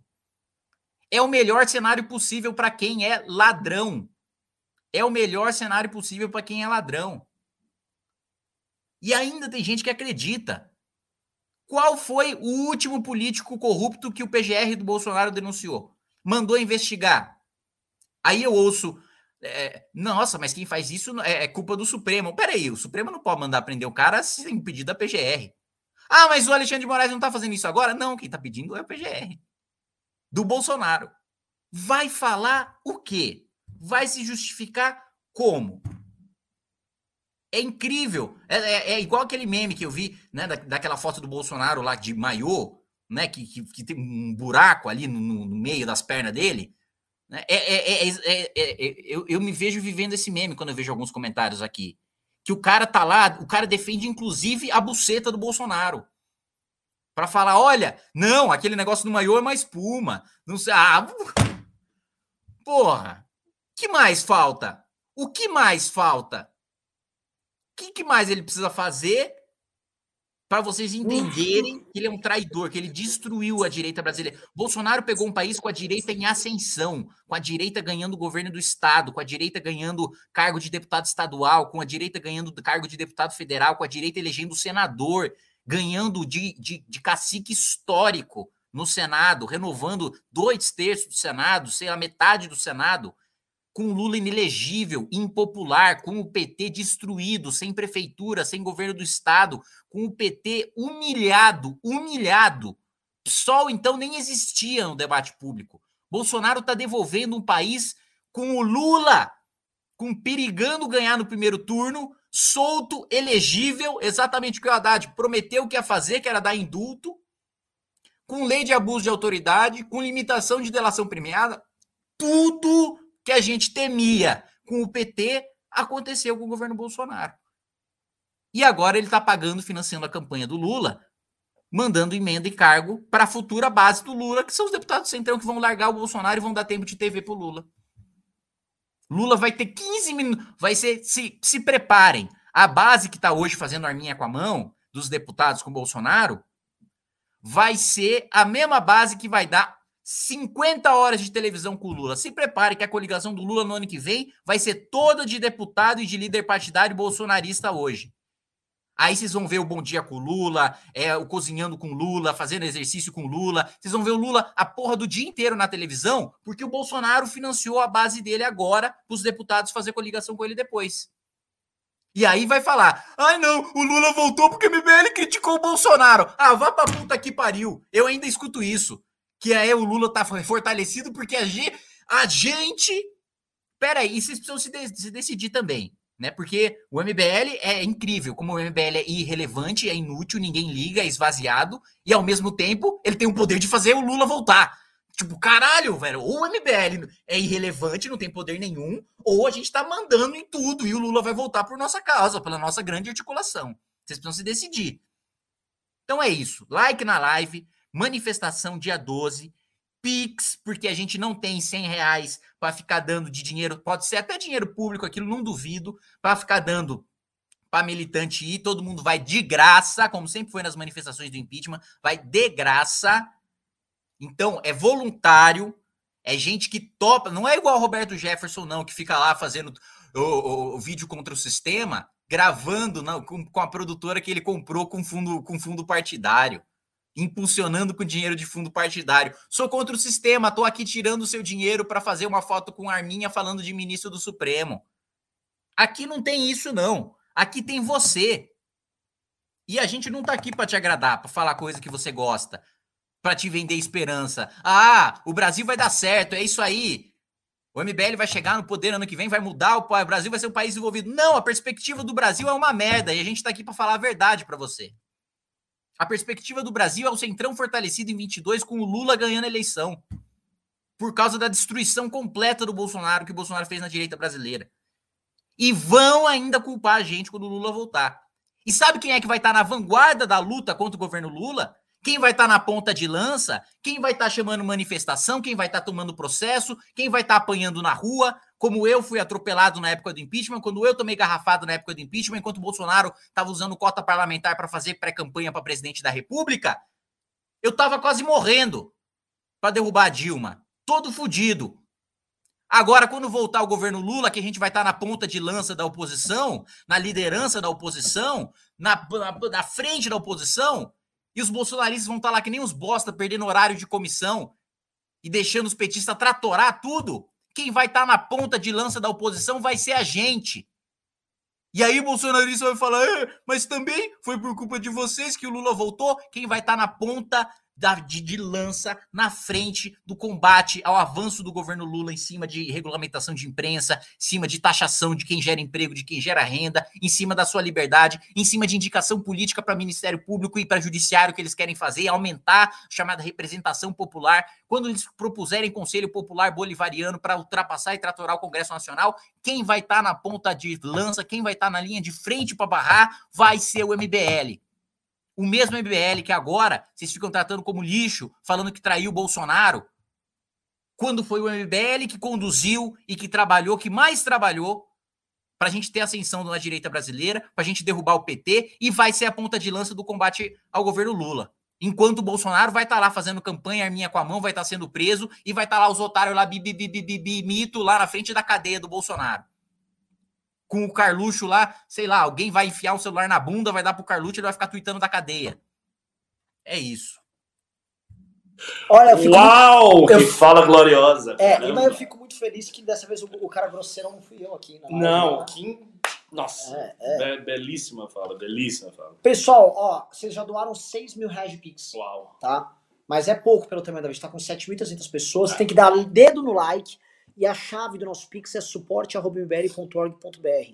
Se cada um der 10 reais, a gente vai para 70 mil reais. Eu vou botar a meta hoje, hoje aqui da live. A meta é 20 mil reais. 20 queria, mil reais. Desculpa interromper, eu só queria dizer que hoje eu fui abordado pela PM. Você quer sentar aqui um pouquinho? Vou sentar porque é. a gente precisa contar o que aconteceu. Fa, fa. Aconteceu uma grave? Aconteceu muitas coisas graves. Por favor. E aí, Bom, hoje nós fomos na Paulista. Pera, eu só queria pedir um negócio. Deixa eu fazer meu pedido de grana e Sim. aí você entra. Eu, as coisas têm que ter uma ordem aqui. Pessoal, você que está assistindo, eu preciso que você mande o Pix pra porra da manifestação do dia 12, porque vocês já estão entendendo o tamanho que foi a manifestação do gado. E o tamanho que a gente precisa e que nós precisamos de furar a bolha nós precisamos furar a bolha da manifestação. A gente está chegando num número cada vez maior de pessoas e a gente não está falando por essa massa militante de retardados bolsonaristas, essas pessoas que receberam dinheiro dentro do ônibus, gente foi colocada em busão para vir para cá, para São Paulo, gente que está sendo completamente tratada como animal, como bicho, como gado em Brasília. Estão acampando senhores de idade, pessoas, como quem descreveu, pessoas solitárias que estão tendo no Bolsonaro sua última, sua última chance de tentar construir algo maior do que a vida medíocre deles, e eles estão lá, desesperados, tentando fazer isso. Ah, é, tem esse papo. Se for depender da esquerda, lulista, eles são isso aqui. Eu, obviamente a gente não quer depender desses caras de forma alguma. É isso. Não é nada. Duas mil, umas 500, de 500 a duas mil pessoas. É dia 12. E pro dia 12 a gente precisa que vocês doem, que vocês façam parte, que vocês ajudem a manifestação a andar. Tá bom, pessoal? Então eu preciso assim, mande o Pix agora pra gente e dedo no like pra essa live continuar crescendo, tá bom? O depoimento do Kim aqui foi maravilhoso. Eu só que assim, manda um recado, Mago. Eu queria que depois o Kim voltasse pra falar o que que partido, vamos falar de empinho, o que que partido a partido estão tratando do que tá acontecendo. Eu tô com notícias do PSDB, tô com notícias do PSD e do MDB. Vamos ver as notícias que o Kim tem. Manda Assim, hoje foi bizarro, né? Vocês que acompanham o Guto, acompanham o Nando na, nos stories do Instagram, vocês viram. Fomos eu, o Guto, o Nando Moro e o Arthur na Paulista questionar o gado. E assim, foi bizarro. Como o Renan disse, muita gente foi trazida pra cá. E algo que eu reparei é que muita gente que falava com a gente, falava, brigava e tal, nem era daqui. Muita gente com sotaque, tipo, Sim. do Nordeste, muitos do Rio, foram realmente trazidos pra cá de caravanas. Então é por isso que lotou, na minha opinião. Porque se fosse só de São Paulo, não ia. Ia ser que nem as outras, ia flopar. Mas foi muito engraçado, a gente questionou o pessoal lá, foi divertido. O Guto, a gente subiu no caminhão de som, ele falou, divulgou a manifestação do dia 12. Tá tudo gravado, logo logo vocês vão ver aí, ele vai soltar em algum lugar, no, no Instagram provavelmente. E, bom, a gente foi abordado, né? Chega aí, Guto. Vamos, vamos contar essa história? Porque, assim, é, é espetacular e, e mostra como a PM é realmente bolsonarista. E, inclusive, uma coisa que eu reparei, eles estavam, a PM estava toda hora com águia, com helicóptero, descendo e dando rasante para fazer, fazer showzinho. Chega aí, Guto, conta a história aí do como foi o... Onde tá a câmera? Sinta aí. É aqui, aqui o próprio laptop. Conta o, o caso. Cara, basicamente a gente desceu do caminhão de som depois de ter zoado a manifestação bolsonarista, mas enfim, isso O não é que, que você verdade. chama de zoar, pra ficar, pra ficar claro? A gente falou que a gente defendeu, falou as pautas, falou que a gente Não, não, defende. não, zoar como? Você falou no da rua ou você no subiu caminhão de som, subi no Então caminhão de explique, som explica, mas só, só pra entender a cara de pau. A gente colocou uma blusa de, da seleção brasileira, subiu no caminhão de som, a gente subiu, ficou ajudando a galera a subir, aplaudimos uns discursos golpistas da galera. Eu pedi a fala, né? Conversei com o cara lá do, daqueles movimentos Brasil com frango. É. Ah, só quero defender o nosso presidente, calma, cara. E ele, Aí, falou, e ele falou pra não falar de fechar o Congresso nem STF. É, sim, ele falou, não fala nada disso. Eu Falei, relaxa, nem defendo essas pautas, só quero defender o nosso presidente. Tá sendo muito atacado. Aí aí tava com a minha camisetinha do Brasil, daí defende as pautas que a gente defende. Falei, ó, eu quero um Brasil sem co- com combate à corrupção fortalecido, com Lava operação. Lava Jato, sem corrupção, sem centrão no poder, sem estatal loteado, e é por isso que eu tô convocando todos vocês. Aí na nossa manifestação do dia 12 de setembro, que a gente vai pedir. Aí deu um gritão, fora Bolsonaro! E aí, o legal é quando eu tava falando nas pausas, a galera, aê! Aí, sem centrão, aê! E é por isso! A galera ficou, não, não, não. Aí pediu fora Bolsonaro. E aí, na hora que eu fui descer, o cara falou, ó, não sei o quê. Ele foi até gente boa, o cara lá do Brasil com frango. Ele é o golpista gente boa, ele é um golpista do bem. Ele falou, ó, legal, entendi, a sua, a sua fala aí, você tá expressando o que você sente, tudo bem. Cara, vê se tem coragem de fazer isso lá no caminhão da esquerda. Aí, gente, cara, eu não vou falar isso na caminhão da esquerda porque a galera não finge que defende essas pautas, é vocês que fingem isso, isso fora do microfone. E desci. Aí que eu desci, eu e o Ben já abaixado, já correndo, andando rapidamente. Aí, de repente, o Ben é abordado por uns caras que viram e já vieram correndo atrás, né? Os quatro caras. Aí eu, eu vi, assim, pelo rabo de olho, eu vi, o cara puxou o Ben assim, e aí o Ben foi discutir com o cara. O cara puxou o Ben e falou, ah, nada a ver com o que vocês fizeram, não sei o quê. Aí eu olhei o Ben, tipo, nada a ver por quê, que não sei o que. Eu falei, não, Ben, não. que era tipo uns sete velhos, tá ligado? E eu o Ben, que se somar ao nosso IMC, vai dar uma coisa. tipo, já ficar subsaariana, não ia dar. Não ia dar. E aí eu falei, não, não, não, Ben. Aí que o cara empurrou bem, eu saí correndo. Não, saí ele correndo. puxou. Ele queria Ele levar puxou, de volta. puxou pra bater. Aí ele puxou bem, eu saí correndo. Daí eu olhei pra trás pra ver se o Ben ia apanhar eu tenho que voltar ou só, só correr- poder correr. E aí o Ben tava correndo também. E aí, e aí a gente achou, ah, achou, achou a polícia, achou a polícia e fomos pra cima da polícia. Tipo, ó, olha lá, eu tô querendo bater na gente. Os caras, pô, eu tô querendo bater. Eles estavam querendo bater, eles estavam correndo atrás da gente, tipo, sete velhos. A gente achou a polícia, tal, tal, tal, tal, tal. A polícia pegou eu e o Ben e falou, vocês estão fazendo o quê? Eu, Como assim? Os caras estão querendo bater na gente, você tá vendo ele ali. Não importa o que eu tô fazendo, você tem que defender a gente. Eu falei isso, mas pensei, falei, não, a gente tava lá na manifestação, não sei o que, não sei o que. Não, mas vocês estão fazendo o quê? Puxando e já jogando na parede, sabe? Eu falei, mas que, que, assim? aí beleza, daí eu falei, ah, sou o senhor Arthur Duvaldo, mostrei a carteirinha da Lesp, ele já mudou o tom. Só que aí foi chegando outros policiais que escutaram também o negócio, ele chegou em mim, falou, você roubou um celular.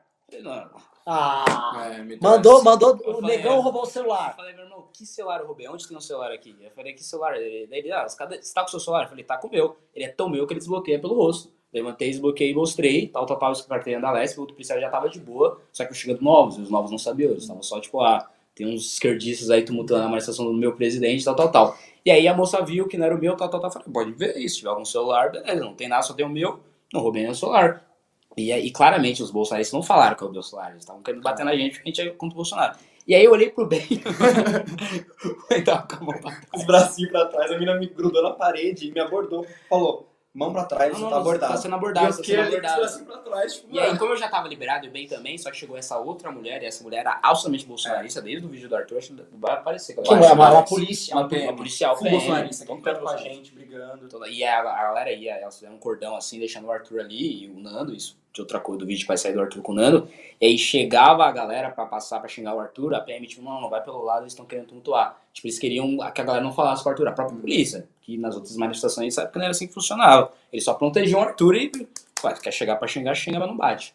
E aí, beleza, eu olhei pro Ben, o Ben tava sendo abordado pra terceira safra de policiais, e eu já tava liberado, e o Ben, eu tô sendo abordado. Eu falei, calma, calma, calma, calma. Se você falasse alguma merda, qualquer merda. coisinha. a- Eles a- queriam muito foder a gente. ela queria foder a gente. E aí, daí ela liberou, daí o outro policial falou, não, eles já estão liberados, a gente liberou e a gente saiu correndo lá pra onde o Arthur e o Nando tava lá naquele estacionamento. Então a PM absolutamente pró os caras. Se eu não tivesse mostrado a carteirinha da Lesp, A gente tava pô, acho que não sei o que aconteceu. Se eles iam levar a gente, se eles iam ficar lá, não sei o que, enfim.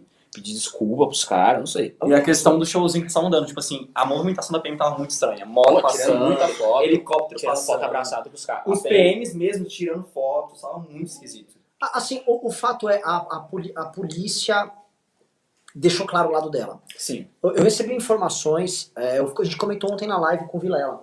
É, o número. De, ó, Kim também recebeu essas informações. 50% dos policiais, num estado muito importante da federação que eu conheço, queriam participar da manifestação.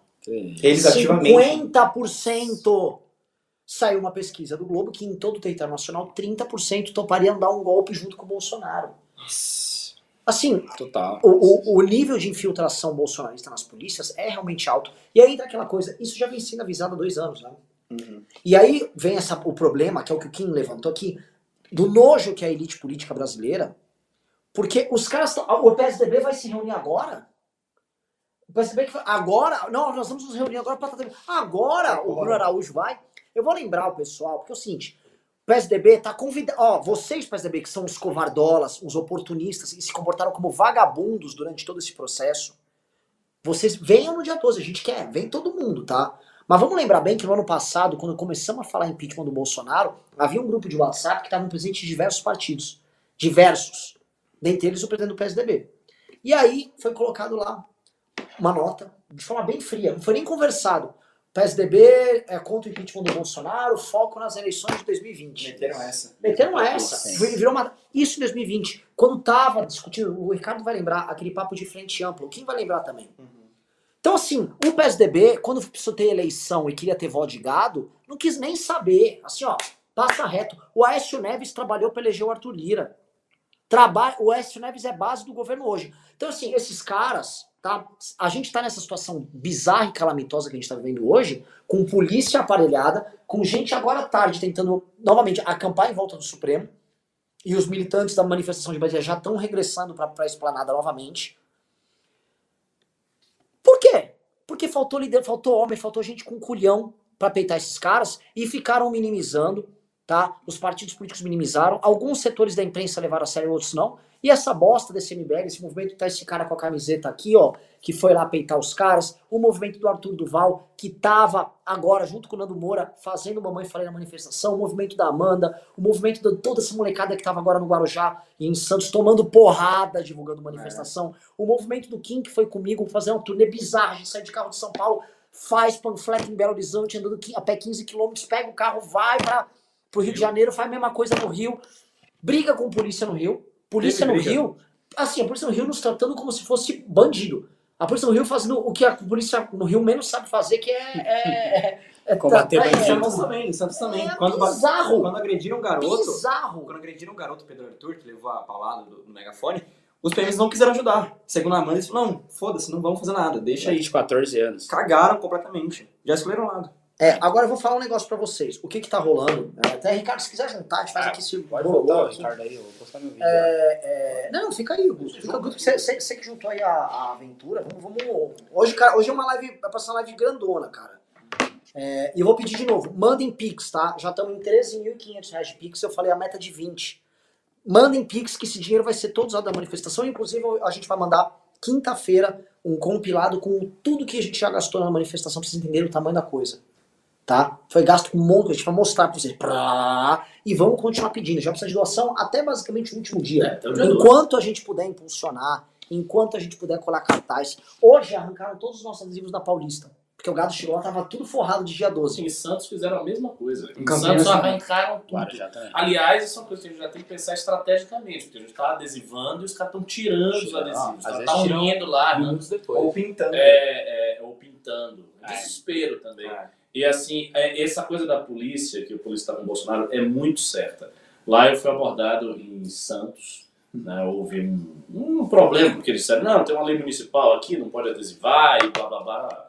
Até aí, ok. A lei municipal estava lá, a abordagem foi até tranquilo, o cara foi educado, assim, não, não achei que foi ostensivamente agressivo, só que teve um detalhe. Um policial, do nada, ele chegou, não, mas e aí? Né, Não é Lula nem Bolsonaro, né? E vai botar quem? Aí eu disse, cara, não sei, não sei quem é vai botar, a gente vai ver. Não, mas vai botar quem? Não sei, não sabemos. Aí ele chegou, polícia, e disse, não, dia 7 vai bombar, né? Vai bombar dia 7. Eu disse, é, talvez. pois é. Então, assim, as forças de segurança do Brasil, elas têm um lado claro. E isso que você falou, essa estatística de 30% Do que quer dar golpe com Bolsonaro, eu vou dizer uma coisa. Se Bolsonaro for articulado, o que eu acho que não é, mas se ele fosse, ele dá um golpe. Porque assim, 30% das forças policiais é muita coisa. Só para as polícias. Você a gente tá consegue falando na fazer coisa de centenas de milhares de homens. É isso, armado, você 10% consegue fazer. Cara, você consegue fazer muita coisa, sobretudo se você não tem uma força de contenção. Tipo, ah, se você tem 30% que quer dar um golpe, mas os 60% não quer se opor e não quer fazer nada, e ó, se tiver um golpe do Bolsonaro, ó, eu não Só quero golpe. dar, mas é a vida, né? Pô, é um governo, a mais, a menos, faz Porque, parte. porque tem, tem, uns, tem muito policial Muito que não é grave. bolsonarista, mas também não necessariamente anti-bolsonarista, não é neutro. Ele, é, ele acha, ah, o policial tem que ser bolsonarista, ele acha isso. Lembra uma vez em Campinas, ah, sábado agora, a gente entregou um panfleto pra um cara paisano, achando que ele era um civil normal. Ele, não, não posso pegar que eu sou policial, não É. sei o quê, a galera não gosta. Então já tem uma pressão que tipo, o policial tem que ser bolsonarista. Tipo, como assim? Você é policial, você tá com Dória, quando não aumentou o salário de policial. Então tem essa própria pressão da própria corporação pro policial ser bolsonarista. E alguns são radicais, outros são o mais domínio policial ali. E Fala lembrando, só um negócio, tá? Em Brasília, no Distrito Federal, o Bolsonaro, porque é a atribuição dele, no- por ser um Distrito Federal, aumentou em 25% o salário da polícia. 25 Da PMDF. 25% o salário da polícia. O Kim, o certo, sabe, hein? O Brasil Quem deve sabe estar com ele bastante dinheiro. Ele atrasou, ele atrasou a sanção do plano Mansueto, que paralisou durante dois anos o aumento de salário de funcionário público, para passar o aumento da polícia do DF antes. Nossa. Ah, isso aí. É pra entender, pessoal, que assim, é, nada do que eles estão fazendo, eles, nada eles dão ponto sem nó. Veja, eles abandonam qualquer pauta. Precisa abandonar a pauta de combate à corrupção, combate à crime. Eles abandonam. Agora, aparelhar PF não se discute. PG, aparelhar PGR não se discute. Aparelhar a BIM não se discute. Aparelhar a imprensa desista não se discute. Aparelhar polícias não se discute. Tá muito claro. Afastar e arrumar uma briga como ele arrumou com os comandantes dos três poderes para ele poder ter algum tipo de controle sobre as Forças Armadas, também não se discute. Onde é essencial para ele fazer um, ele ter um comportamento golpista e ter meios de ação para isso, ele opera. Na, assim, falta dinheiro para um monte de coisa no governo Bolsonaro. Não falta dinheiro para distribuir para militância. A AproSoja, a Associação dos Produtores de Soja, recebeu do governo federal, em coisa dos últimos cinco anos, que se assentou nos últimos dois e meio, 100 milhões de reais. Saiu matéria disso. Foram 100 mil... É uma associação multimilionária. Aí vem falar do MBL. Tá, o MBL é pobre, o MBL não tem grana. Tô aqui pedindo Pix numa live pra vocês. Mano, eu tô, eu tô idético, olha pra mim, velho. Mano, Você acha que esse homem tem, tem grana? 400 milhões, mano, olha isso, velho. Ô, Kim, conta Não, e o pior, o pior é ver o gado falando. é, ah, olha lá, bando de mercenário estão pedindo Pix. Cara, mercenário é o cara que não te pede nada porque ele já tirou a força, seu otário, que é o que o Bolsonaro tá fazendo. Ele já pegou o dinheiro do fundo partidário, do fundo eleitoral, ele já pegou o dinheiro da rachadinha, ele já comprou uma mansão para ex-mulher que chifrou ele, já comprou outra mansão pro, pro Flávio Bolsonaro, que ele fica fazendo reunião com o ministro da STJ, fica fazendo reunião com, com gente que tem influência ali para paralisar processo, que tem influência para segurar denúncia de, de deputado e de senador corrupto do Centrão. E aí, oi, vocês são um bando de mercenário, pede pix, não sei o que. Meu amigo, você tá reclamando do cara que tá pedindo esmola e o outro tá metendo a arma na sua cara, dando tapa na sua cara, cuspindo na sua cara e você tá lá, ah, mija na minha boca. É isso que você tá fazendo. Uma, uma, uma, uma pergunta, o que, que, que você está vendo de repercussão dos políticos, tá? O Dória é o primeiro dos governadores a falar abertamente em impeachment. Isso conta, tá? É, isso conta muito. O governo do estado de São Paulo, o governador do, do estado, que é o mais populoso da federação, declarando apoio oficial ao impeachment. O PSDB tem uma reunião amanhã para falar de impeachment, para tratar de impeachment. O MDB, mesma coisa. Parece que o MDB está querendo abandonar todos os cargos que tem no governo já. Vão passar uma ordem geral, ou você quer manter o cargo, então sai do PMDB. Uhum. Tá? O, o Kassab vai ter que fazer a mesma coisa. Ele já sinalizou hoje. Solidariedade já se declarou favorável ao impeachment. Ou seja, tem que ver o que vai acontecer com o PL, com o seu partido, o DEM, DEM e PP. com o PP. São, é o trio de ferro do Centrão. O que, que você me diz desses partidos, Kim? Cara, boa pergunta. Eu vou inclusive dar uma provocada aqui né, no pessoal para ver o, o que, que eles acharam e tal, como é que tá o clima nos partidos, porque a gente sabe que o Centrão, o Centrão ele ele ele chega, ele reage quando chega assim no limite do limite, né? Porque o limite já foi extrapolado há muito tempo e eles não reagiram. Né? A ameaça de, de fato, a gente ter um, um, um golpe, né? Um, um, sujeito autoritário no poder. Eu já conversei com uma liderança muito influente que diz ter certeza que o Bolsonaro vai dar o golpe. Certeza.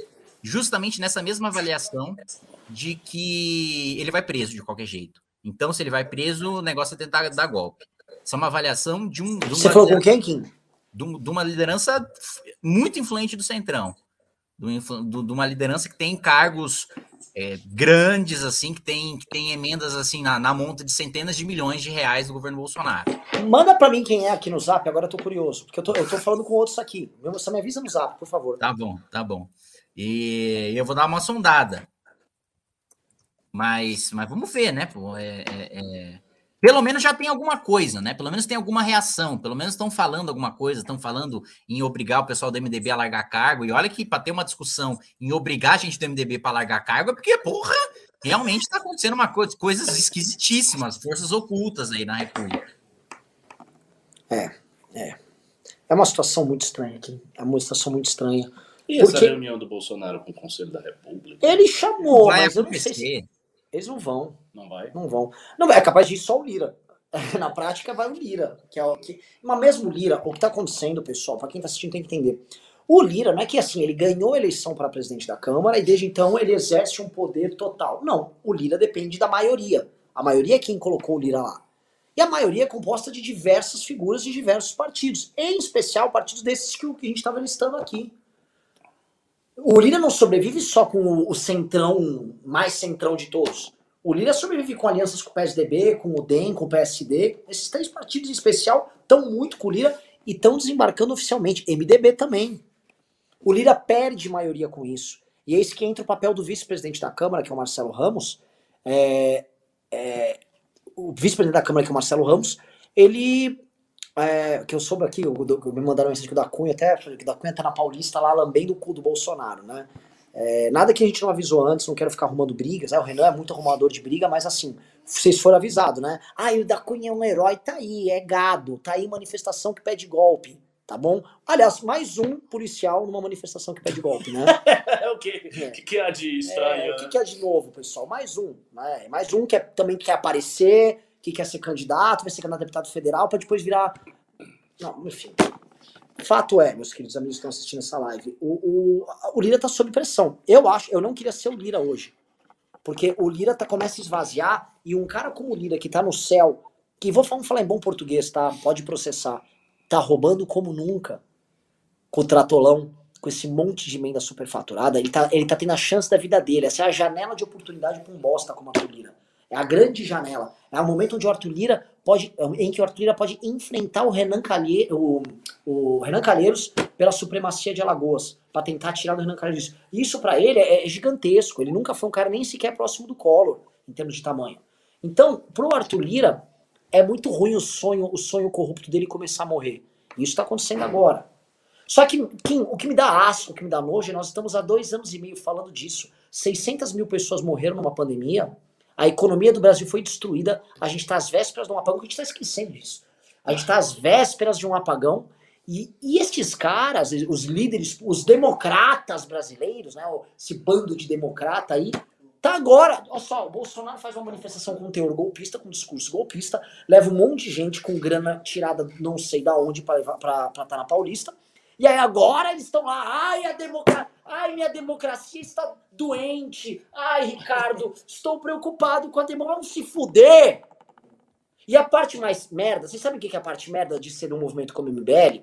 Que eu queria ser do. Eu já assim, eu quero romper com o Kim, eu não aguento mais trabalhar com o Kim. Com, com, o Ricardo, eu sei que assim, ele também é meio doidão. Então, agora assim, o Kim é muito republicano, ele é um político, ele quer construir as coisas certo. Eu, por mim, era revolucionário. Essa merda, eu não consigo transigir com essa gente. Mas o correto é a gente ter sangue de barata e falar: não, venham, venham, venham pro nosso caminhão de som, aí vai lá, vai subir esse Vamos bando de oportunistas. É, porque a gente já chamou, vamos de branco pra manifestação, vamos unificar todo mundo. Só que o ódio que passa dessa gente covarde que não tá fazendo nada, pelo amor de Deus, cara, o sangue ferve. E eu sei que não pode ferver, agora tem que ter a calma de um Kataguiri. Eu não posso ser eu, eu tenho que ficar calmo, porque eu, eu falo uma pá de merda. É assustador, é assustador que quem tá tocando essa porra da manifestação seja a gente igual uns merdas pedindo pix aqui, é esse bando de líder político com mansão, com, com quadripla. Eu fui já na casa de quase todos eles. Conheço a- o estilo de. Tudo milionário. O um, um líder partidário cagava a manifestação inteira no Brasil inteiro. Sim. Um só, Pagava plau, tudo. pagava tudo. Com dinheiro dele. Dele. E aí vem o MBL, vamos construir. São todos muito bem-vindos. Vamos lá, vamos construir. Vamos construir. Agora, a gente tá nessa situação de bosta, não foi por falta de aviso, não foi por falta de tentativa. A gente tá gritando impeachment há meses. Meses. Tá? Ricardo e Kim, bola tudo. Bom, é isso aí. É isso aí. Deixa eu passar aqui. Opa. Vamos. Vou passar para o Ricardo aqui, só dando um, um dado aqui. Segundo a Polícia Militar de São Paulo, foram 125 mil pessoas nessa manifestação da Avenida Paulista. 125 mil. Bom, 125 foi men- menor do que pareceu. Menor do que pareceu. É bom lembrar que a gente colocou um milhão de pessoas em 2015 e 2016. Então, se dá 10%, se a gente bater no dia 12 coisa de 100 mil, 70 mil, 80 mil, pra- praticamente pa- paritária. Ó, eu, eu acho assim, essa manifestação ela vai entrar numa contradição violenta, que eu acabei de dizer, porque tá rolando a manifestação e a gente tem que ter o, o after. Qual é que vai ser o after? O que, que ele vai fazer? O que, que vai rolar em Brasília? Não tendo after, o dia 12 vai ficar muito grande. Porque necessariamente você tem. É, é uma coisa dialética. Você tem uma resposta forte, foi forte a manifestação, e aí você precisa ter uma contra-resposta forte. Então, por exemplo, aqui a gente tem 7.300 pessoas. A gente não fez live no News nesse processo com tanta gente. Por que, que essas pessoas estão aqui? Por causa do dia 7. Então, o dia 7 faz o dia 12 crescer. A possibilidade de golpe faz o dia 12 crescer. Porque o dia 12 vai ser a resposta que esse cara vai receber. E assim, eu tô, eu tô com esperança. Eu acho que nessas quatro cidades a gente vai fazer. Você aí que é de Brasília, de Belo Horizonte, do Rio de Janeiro ou de São Paulo, você não só você tem que ir na manifestação, como você tem que divulgar. É para você estar assistindo essa live com o teu celular nos grupos lá divulgando, mandando meme, mandando coisa. É para você entrar no Facebook e estar divulgando. A nossa divulgação orgânica precisa superar o dinheiro sujo, o dinheiro sujo que o presidente colocou na manifestação dele. Porque não existe isso de você pegar dinheiro público e pagar a manifestação. E com certeza tem dinheiro público. Pô. Ele, tá, ele literalmente ele está desviando dinheiro do contribuinte, que não é bolsonarista, para botar na manifestação bolsonarista. É óbvio que isso está acontecendo. Isso aconteceu quando o PT fez as dele. O PT botou uma grana preta naquelas manifestações da Dilma. Que grana era essa? Era a grana do petrolão, era a grana do mensalão, era a grana dos esquemas. Os caras tinham isso em caixa. Era o seu dinheiro que o PT colocou. O Bolsonaro está fazendo a mesma coisa. A manifestação do gado hoje não é, do ponto de vista social, mais uma manifestação como foi antigamente. É uma manifestação paga pelo dinheiro do governo. O governo fez essa manifestação. E a gente vai fazer o dia 12 contra o governo. Então a gente vai ter uma manifestação real, orgânica, vindo da raiz, que exige gente divulgando. Tanto é assim que, embora a manifestação hoje seja grande, eles não fizeram trabalho de militância nem 5% do que o MBL fez. Exatamente. Não teve adesivaço, não teve panfletado, não teve nada. Você passava, eu vi, eu, eu, eu fiz vários atos. Fiz ato no Guarujá, fiz ato em Santos, fiz ato em São Paulo, fiz vários em São Paulo. Você passa nas ruas que a gente fez o ato, não tinha um lambi-lambi pró-Bolsonaro. Não tinha um adesivo pró-Bolsonaro, não tinha nada, não tinha um panfletaço pró-Bolsonaro. Era só lambi-lambis de esquerda que a gente via e os nossos. E onde é que estava o pró-Bolsonaro? Não existia isso. Então como é que essas pessoas foram? Se não havia divulgação orgânica. Então houve duas divulgações. Uma orgânica, WhatsApp, tal, que existe, e a outra, meu irmãozinho, Dinheiro, dinheiro público, 100 reais para pagar a lanche do militante, tendazinha em Brasília que ele falou que tinha para cozinhar e o pessoal comer um arroz para depois tentar invadir o STF, bem alimentado, como um bom golpista, né? o cara tem que estar tá forte, não pode estar tá acabado, que nem a gente está magrinho, que nem o magro liberal, o cara tem que estar tá firme, robusto. robusto, então tava lá comidinha pro cara, pô, não era comida dele, o cara tava recebendo para isso. Então é isso que a gente está vendo. A gente está vendo uma manifestação construída pelo governo para apoiar o governo. E o detalhe das pautas que você trouxe é essencial para a gente entender a mentalidade do bolsonarismo. Por quê? Porque o gado, no fundo, o gado, cara, o gado é o mais iludido que tem. Porque o gado acredita de boa intenção que o Bolsonaro está contra o sistema. Ele representa. Bolsonaro não representa mais nada ele representou alguma coisa daquilo que a gente construiu nos, sei lá, os três primeiros meses de governo e aí acabou. Chegou a rasteadinha do Flávio e começou. Foi COAF que foi embora, foi CPI da Lava Toga que foi embora, foi pauta de corrupção que foi embora, foi intervenção da PF que fez o Moro sair, foi tudo embora.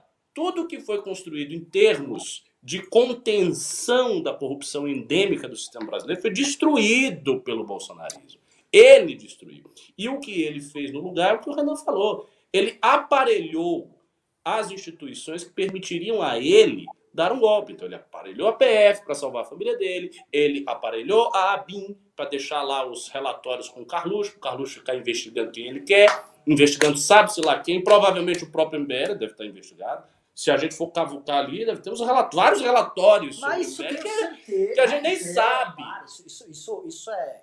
Pela, pela inteligência brasileira, que deveria estar o quê? Controlando aí ameaças de terrorismo, Fronteira, fronteiras, ah, PCC. Não, tá, tá investigando o MBL, essa é real. Então ele fez isso. Tudo o que é para ter poder, ele foi lá e ele manteve seguro na mão. Agora as pautas ele jogou embora. O Bolsonaro foi o maior cavalo de Troia da direita. O Bolsonaro foi uma tragédia absoluta por tudo que a gente construiu. E é por isso que no dia 12 a gente vai dar uma resposta à altura desse canalha. Nós vamos para a rua, vai ter gente sim. A nossa divulgação está extraordinariamente forte. O trabalho de militância que o MBL fez foi uma coisa incrível, incrível. Vocês imaginem, todo dia, todo dia, desde o anúncio da manifestação, teve gente fazendo alguma coisa. Todo dia. Lambi-lambi, panfletaço, adesivaço, isso e aquilo. Não foi só os do fim de semana, não. E no sábado também. E no domingo também. Então, assim, literalmente todo dia a gente trabalhou para essa manifestação. Você trabalhou. E se você não foi, se você não adesivou, você está doando para a gente. E essa doação está fazendo a gente construir a manifestação. Nós conseguimos arrecadar, felizmente, um bom dinheiro na manifestação, graças exclusivamente a vocês, ao nosso esforço, a quem está pimbando e a quem está dando pix. Então, no dia 12, vai ser a resposta do povo contra o governo de um corrupto e, como disse a frase do Kim, vagabundo e quadrilheiro. E vamos lá e vamos derrubar esse filho da puta. Kim Katsumoto Katagiri, tá? É... O que, que vai acontecer essa semana em Brasília? Cara, hoje vai ter a definição. Hoje. Essa semana vai ter a definição dos partidos sobre um posicionamento em relação ao Bolsonaro, né? Já está marcada a reunião do PSDB para amanhã. É, deve puxar muito do tom das, reunião dos, da, das reuniões dos outros partidos também. MDB vai fazer sua definição, PSD vai fazer sua definição. E, e muito nessa linha, o, o, PL e o PP vão assistir o que, que esses partidos vão fazer. Né? Sem, se a gente falar de PSDB, falar de PSD e falar de MDB, a gente já está falando de 100 votos na Câmara dos Deputados. Sem esses 100 votos, no, Arthur Lira não governa, Arthur Lira não pauta, Arthur Lira não, não, não decide o que vota. Governo Bolsonaro, mesma coisa. Sem esses 100 deputados, não tem mais, pode até não formar ainda maioria para o impeachment, mas não tem mais governo, não tem mais pauta nenhuma. E uma coisa que um deputado que participou do impeachment da Dilma me lembrou esses dias é que duas semanas antes da Dilma cair, ela teve duas semanas de derrota, duas semanas de, de, de, de, de todos os projetos que eram pautados do governo foram derrotados. E isso deu muito tom na Câmara de é, é bom, realmente não tem mais condição, é, vamos ter que tirar, vamos fazer compor, fazer um novo governo, e é isso aí. Então, eu acho que é muito. Tem, vai ter, vamos ter que trabalhar essa estratégia política também, de, de fazer com que o governo tenha essas sucessivas derrotas. Né? Derrota do voto impresso foi uma derrota importante, Sim. demonstrou que deputados da base do governo Bolsonaro não votam com Bolsonaro, não estão com Bolsonaro até o final. E, e agora, nas próximas semanas, é, é trabalhar para que eles continuem, continuem tendo essas derrotas com os projetos bizarros né, que eles estão mandando aí de aumento de imposto, de, de, de, de populismo, de quebra de, de, regra de ouro, de quebra de teto de gastos em ano eleitoral para potencializar suas candidaturas. É, Estou mandando mensagem aqui para alguns deputados e tal, vendo, tentando ver como é que está a temperatura, ainda não tive resposta, mas essa semana, sem dúvida nenhuma, vai ser definitiva para os primeiros partidos políticos assim grandes é, aderirem ao impeachment. O, um partido do Centrão que já está praticamente com os dois pés dentro do impeachment é o Solidariedade, né, que é base do governo Bolsonaro, vota do governo Bolsonaro, tem cargo, tem emenda no governo Bolsonaro e, e já está praticamente defendendo abertamente o impeachment. Agora, vamos ver os outros partidos né, maiores, qual que vai ser o posicionamento deles. É, não sei. Eu acho, a minha impressão, eu não conheço, evidentemente, os meandros aí de Brasília, como vocês conhecem. Mas eu acho que essas reuniões elas vão colocar algumas coisas na pauta. Por exemplo, o próprio dia 12. O dia, o dia 12 vai ser um ponto fundamental nessas reuniões, pô. Porque aconteceu agora no dia 7, ele teve apoio, discurso golpista, os partidos viram, eu acho que agora eles vão ficar com a lupa para ver o quanto o Bolsonaro tem de fraqueza no dia 12. E por isso vai ser essencial a manifestação. Então não sei se eles vão definir já ou eles vão aguardar a nossa manifestação para ir na próxima semana os partidos aí oficialmente desembarcarem no governo. E se a nossa for forte, tem chance grande. Eu acho que se o dia 12 for forte, o desembarque vai estar tá dado, porque todo mundo vai entender que é o seguinte: tudo, o, o, político não é besta. Quando começou o mandato do governo Bolsonaro e havia aquelas hordas de ataque aos políticos, eles começaram a entender, mas isso são as pessoas, aí todo mundo falou, não, não, tem uma parte que é gente, tem uma parte que é bote, tem uma parte que é orquestrado. Olha, não leve assim, a militância do Bolsonaro não é tudo. Não é o eleitorado. Exato. É Mas fatia, havia uma confusão. Sim, a gente sim, se aproveitou dessa confusão no, no governo Dilma para fazer Sim. pressão em deputado e virar lembro voto. Então os caras foram aprendendo. O, o político não é, gente, o político não é otário. O político ele bate a toda a nossa, ele bate nossa carteira todo santo dia. O político, a- se a gente acha que a gente é mais esperto que a gente é, é tonto. Eles são os espertos. Eles já se tocaram como é que opera isso. Eles também já se tocaram que essas pessoas que foram para Paulista hoje, que foram para Brasília hoje, foram alvo de uma mobilização exótica. Não é o mesmo tipo de mobilização espontânea que tinha em 14, 15, 16. Ah, mas deu gente. Mas eles já, eles já fazem cálculo, eles acompanham pesquisa. Todo partido que tem algum tipo de aspiração para as eleições de 2022, quem sabe disso, tem tracking. Tá recebendo tracking telefônico, sabe o que, que o Bolsonaro tá caindo. Sabe, ó, o Bolsonaro falou tal merda, caiu dois pontos, agora subiu um, caiu mais três. Todos os partidos sabem disso. Então eles estão vendo isso, eles sabem pesar. E eles sabem pesar que quando se, se rolar o dia 12, quem é o público que é o dia 12? Eles identificam que é um público que, um, não está sendo alvo de uma convocação do Lula, então não é uma convocação feita por um cara que já está liderando as pesquisas. E dois, não é gente comprada. Então, opa, há um movimento difuso na sociedade pelo impeachment. Opa, isso aqui me preocupa. Se eu ficar contra, talvez me atrapalhe. Porque estes caras, especialmente os caras do Centrão, eles operam com eleitores que, em geral, são difusos, não são tão barulhentos. Eles são os caras que compram o tal do cidadão, da maioria silenciosa. Eles vivem disso. Eles chegam nesse cara. Então eles olham muito como é que é o clima desse cara. E a manifestação dia 12 ela vai expressar isso. Duas coisas que eu peço para você que vai na manifestação dia 12. Veja só. Primeira coisa, o tema da manifestação é fora Bolsonaro. Eu sei que adoraria fazer lá nem Lula nem Bolsonaro botar o trevinho, o trevinho verde e focar e construir uma alternativa, mas não é o momento. Porque estaria eu, o MBL, todos nós incorrendo no erro daqueles que a gente critica, que são os políticos que ficam olhando para as eleições e não para o problema. Vamos olhar para o problema, esqueçam candidatura agora em 2022. Até porque a gente já falou 10 mil vezes, você que acredita que não quer ficar entre Lula e Bolsonaro, você vai se beneficiar da queda do Bolsonaro. Demais. Demais. Por isso que o Lula não quer a queda do Bolsonaro. Pa- pa- Parece até que o Lula até combinou de fazer uma manifestação bosta de esquerda hoje, só para ficar bem claro. Esse é um ponto essencial. O- olha o tamanho do PT.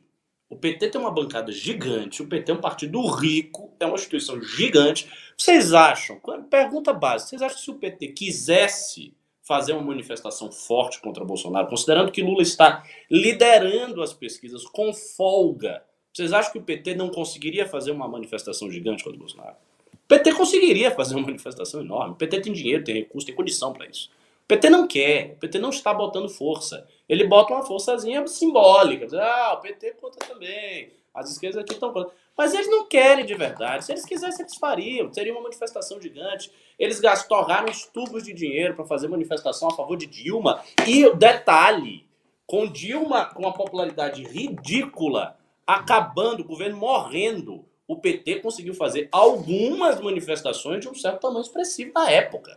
Não foram todas fraquíssimas. Teve Final, final de 2015, ela fez, fizeram uma.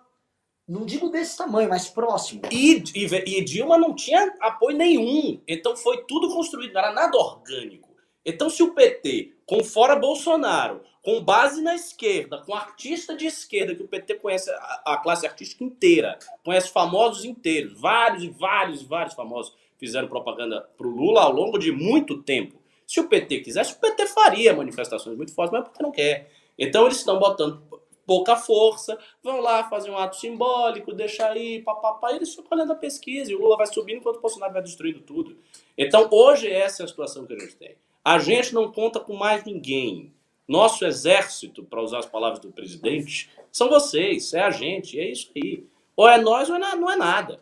E o que você falou, se o Bolsonaro não for impeachmentado, é quase certo que o Lula vença. É muito difícil ter uma terceira via que suba num cenário onde esse canalha detém uma parcela do eleitorado. Essa parcela do eleitorado é fundamental que ele não tenha ninguém.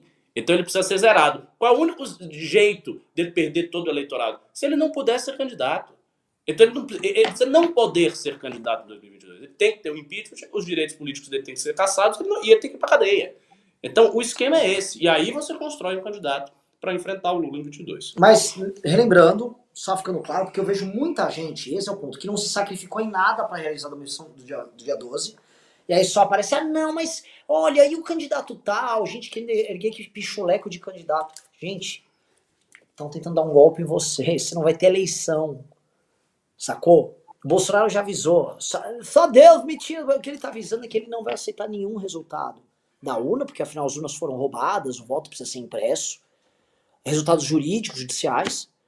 O- tá dada a pauta. Queria agradecer ao pessoal. O time Lobos da Liberdade da Academia mandou um pix de 7 mil reais. Uau! É. Ô, louco! Nossa! É. Caramba! 7 mil reais mandaram de pix.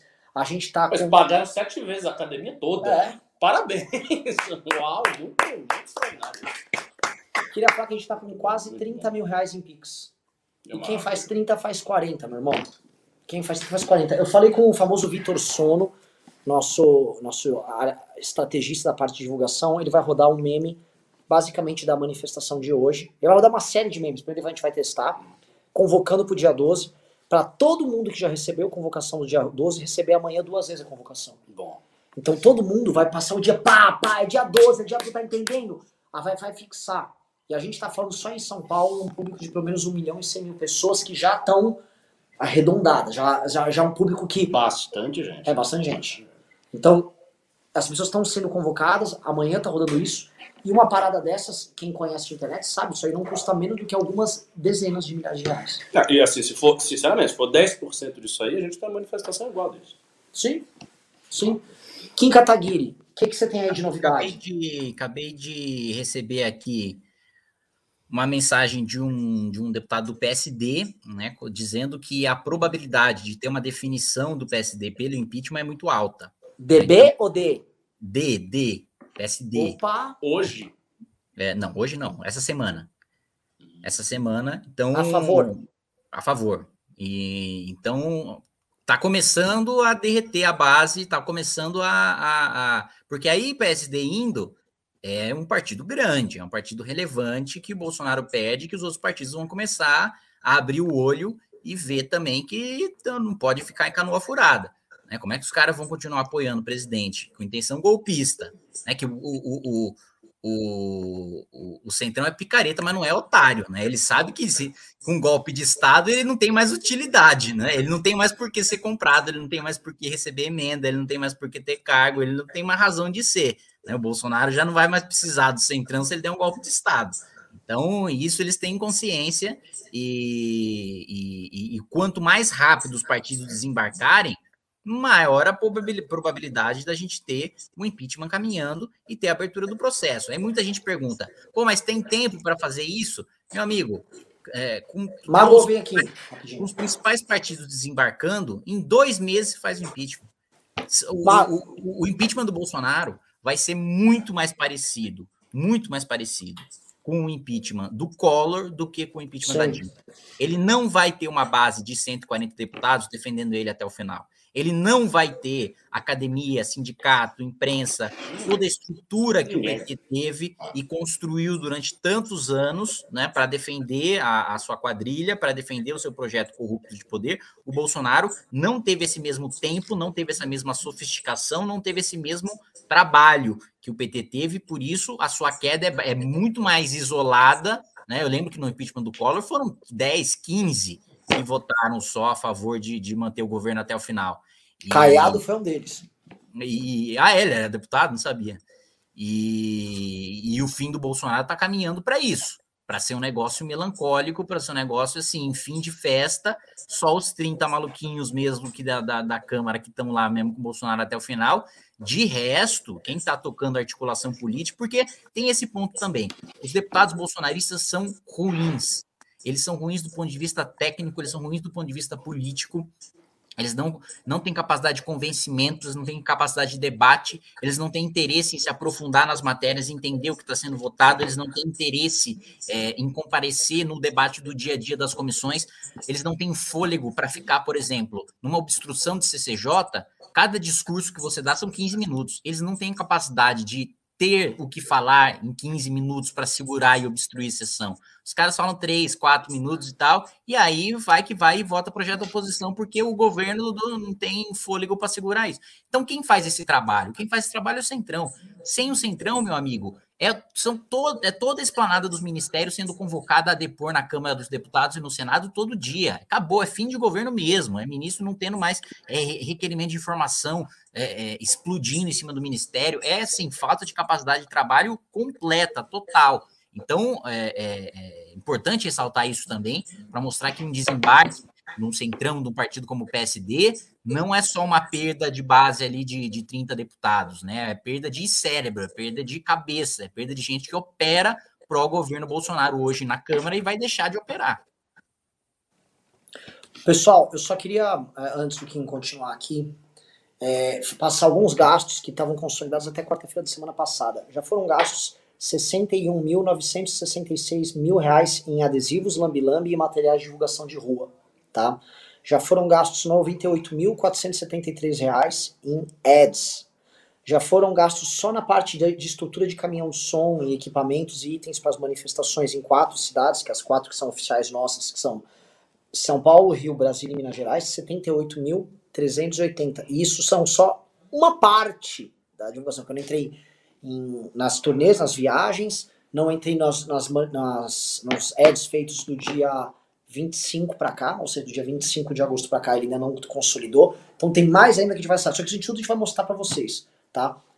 Esse dinheiro todo que está indo para as manifestações é 90% coletado aqui nessas lives que a gente faz no MBL. Lives que o MBL acabou, que derreteu, são pessoas que estão ajudando a gente. Então, obrigado demais. Obrigado. Assim, tem dois tipos de pessoa que fizeram essa manifestação acontecer. Um foi a turma que nos acompanha aqui nas lives, e a outra foi a turma que adesivou, forrou as cidades de adesivo, tomou porrada e deu porrada de volta também, e ficou pendurado em ponte, divulgou. a manifestação aconteceu por causa de vocês. Eu vou ser bem claro. E ela vai dar certo por causa de vocês. Eu sei que depois tem a manifestação, eu quero que vocês tenham esse senso de propriedade. Depois que a manifestação acontece, o seu mérito sumiu. Foi o povo. Ah, sempre Tá, isso. O sempre o povo veio, as pessoas. Aí os polícias vão falar: não, a democracia deu sua resposta. Vocês sabem que na hora do pau, a democracia não veio em socorro a você, tá? Você foi em socorro à democracia. Lembre-se sempre disso, tá? Porque a história, ela é sempre cruel, ela sempre esquece as pessoas que fazem ela. E a história homogeneiza e cria atores e heróis mentirosos. Bolsonaro se vale das nossas manifestações para falar que ele é o homem que representa a voz do povo. E tá aí até agora fazendo isso, tá? Então vocês, mais até do que a gente que tá aqui, vocês fizeram a diferença, tá? Obrigado para todo mundo que ainda tá mandando pix. Vamos que vamos. É, Mago, vou te pedir um negócio. Levanta o seguinte, a banca, o número de deputados ali não é só dar um Google. PSB, B de bola, PSD de dado, PSDB. Inclua o DEM ou você acha que o DEM ainda vai ficar se enrolando, Kim? Acho que o DEM tá foda, né? Eu acho que tá, que tá, tá, tá enrolado. Esquerda. É, cara, acabei de falar com o deputado, tô falando agora com o deputado do PL. O deputado do PL diz o seguinte: os, a parte evangélica tá firme com o Bolsonaro e, e as manifestações não fizeram diferente para essa base evangélica. Não impressionaram e, e nem, e nem as manifestações golpistas é, é, criaram demérito ou desgaste. Agora, ele colocou a maior parte da base do PL é municipalista. E ele disse que o Bolsonaro não tem atendido essas bases, que essa base está insatisfeita e que a manifestação não impressionou. Então, é, um, um partido ali que é do núcleo duro do bolsonarismo, né? Os dois principais partidos, PL e PP, PL já não está tão firme assim. Tem uma base sólida, eu diria uns 60% dos deputados são evangélicos e tal, mas 40%, e a gente já está falando de 20, 25 deputados, que estão estão insatisfeitos e estão só esperando uma razão para desembarcar. Então, ô Mago, consegue fazer essa continha aí? Está sendo feito. PSD, PSB, PSDB, P, é, PSD, Solidariedade, Solidariedade. aí Cidadania, Novo. O novo, gente, olha, Ah, olha não, nem conta, nem é conta, verdade. nem conta. Tem que ver os de esquerda também. Somar, somos de esquerda. A PT, bancada de esquerda acho que PDT. é 112, não é, Kim? 112, 112 toda a por aí, bancada? mais ou menos. do? Oi? Da esquerda. Bancada da esquerda, bancada da esquerda é, é 120. Então, soma aí também a esquerda 120 e vamos ver o que, que a gente tem. É. O fato é, por enquanto, a somatória disso ainda não dá número de impeachment, mas ela já acabou com o governo. Sim, sim. Porque você já não tem mais maioria simples para passar nada, certo, Kim? Exatamente. Então, na verdade, se é esse grupo, para vocês entenderem, pessoal, que estão assistindo, se esses grupos de partidos já se declarem em oposição, independente do impeachment, o governo já acabou do ponto de vista legislativo. Já não existe mais governo. Certo? Exatamente. E você pode, por exemplo, vocês conseguem ir trancando a pauta e aí vão mandando os recados, né? Isso. Aí, mano, aí acabou o governo, né? Aí, para mim, não tendo a maioria né, absoluta tal, o, a, a turma larga. Olha, Ó. o, o outro deputado do PL falou: acho que a tendência da turma é abandonar. Ó, eu vou fazer um cálculo aqui, o, o pessoal me mandou, fiz, fiz, recebi esse importante formulário aqui. Né? PSD mais PSDB são 65, mais, ah, não, PSD mais PSB são 65. Ah, 98, ah, 105, 119. Eu não vou contar o DEM aqui. Não. 119 mais 120 dá 119 mais 240. 239. Aí vamos somar aqui um Kim da vida, que não tá contando. Vamos somar mais uns dois do novo, 242. Ah, falta exatamente 100 votos para impeachment aí. É, agora a gente tem que pegar, Kim, figuras que são. ah, a gente está esquecendo alguns partidos aqui. Por exemplo, o republicano está inteiro com o Bolsonaro. Ah, tá. Republicanos Tá, tá. porque da igreja. Republicanos Ah, vamos pegar aqui. Ah, se par- republicanos vem fácil. A igreja universal vai ficar do lado de derrotado. DEM. Ah, pera, o PSB tá no 120 ou não tá? Tá, Ah, ele- não, ele tá aqui na nossa lista. Não, pera, o PSB tá no 120? tá. Porque eu também botei aqui o PSB. Então dá 211. 211. Tá lá, tá 211. É. Então vamos lá, vamos lá. É... Ah, P- PL, P... eu tô esquecendo os partidos. Ah, o PSL eu tô esquecendo também. O PSL tem pelo menos uns 15 para impeachment, não tem? Tem, tem, tem. Então, 211, 226. Seis. 226. Ah, do DEM quantos? Do DEM quantos, Kim? Cara, do DEM, eu diria. Puta, 5. Sim, só? Mais 4. 226, mais 4. 230.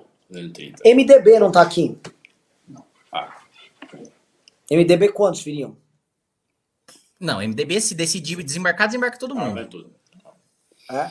São uns 30 que o MDB tem hoje, né? Mais ou menos. Estão perguntando aí, MDB. Pronto, resolvi.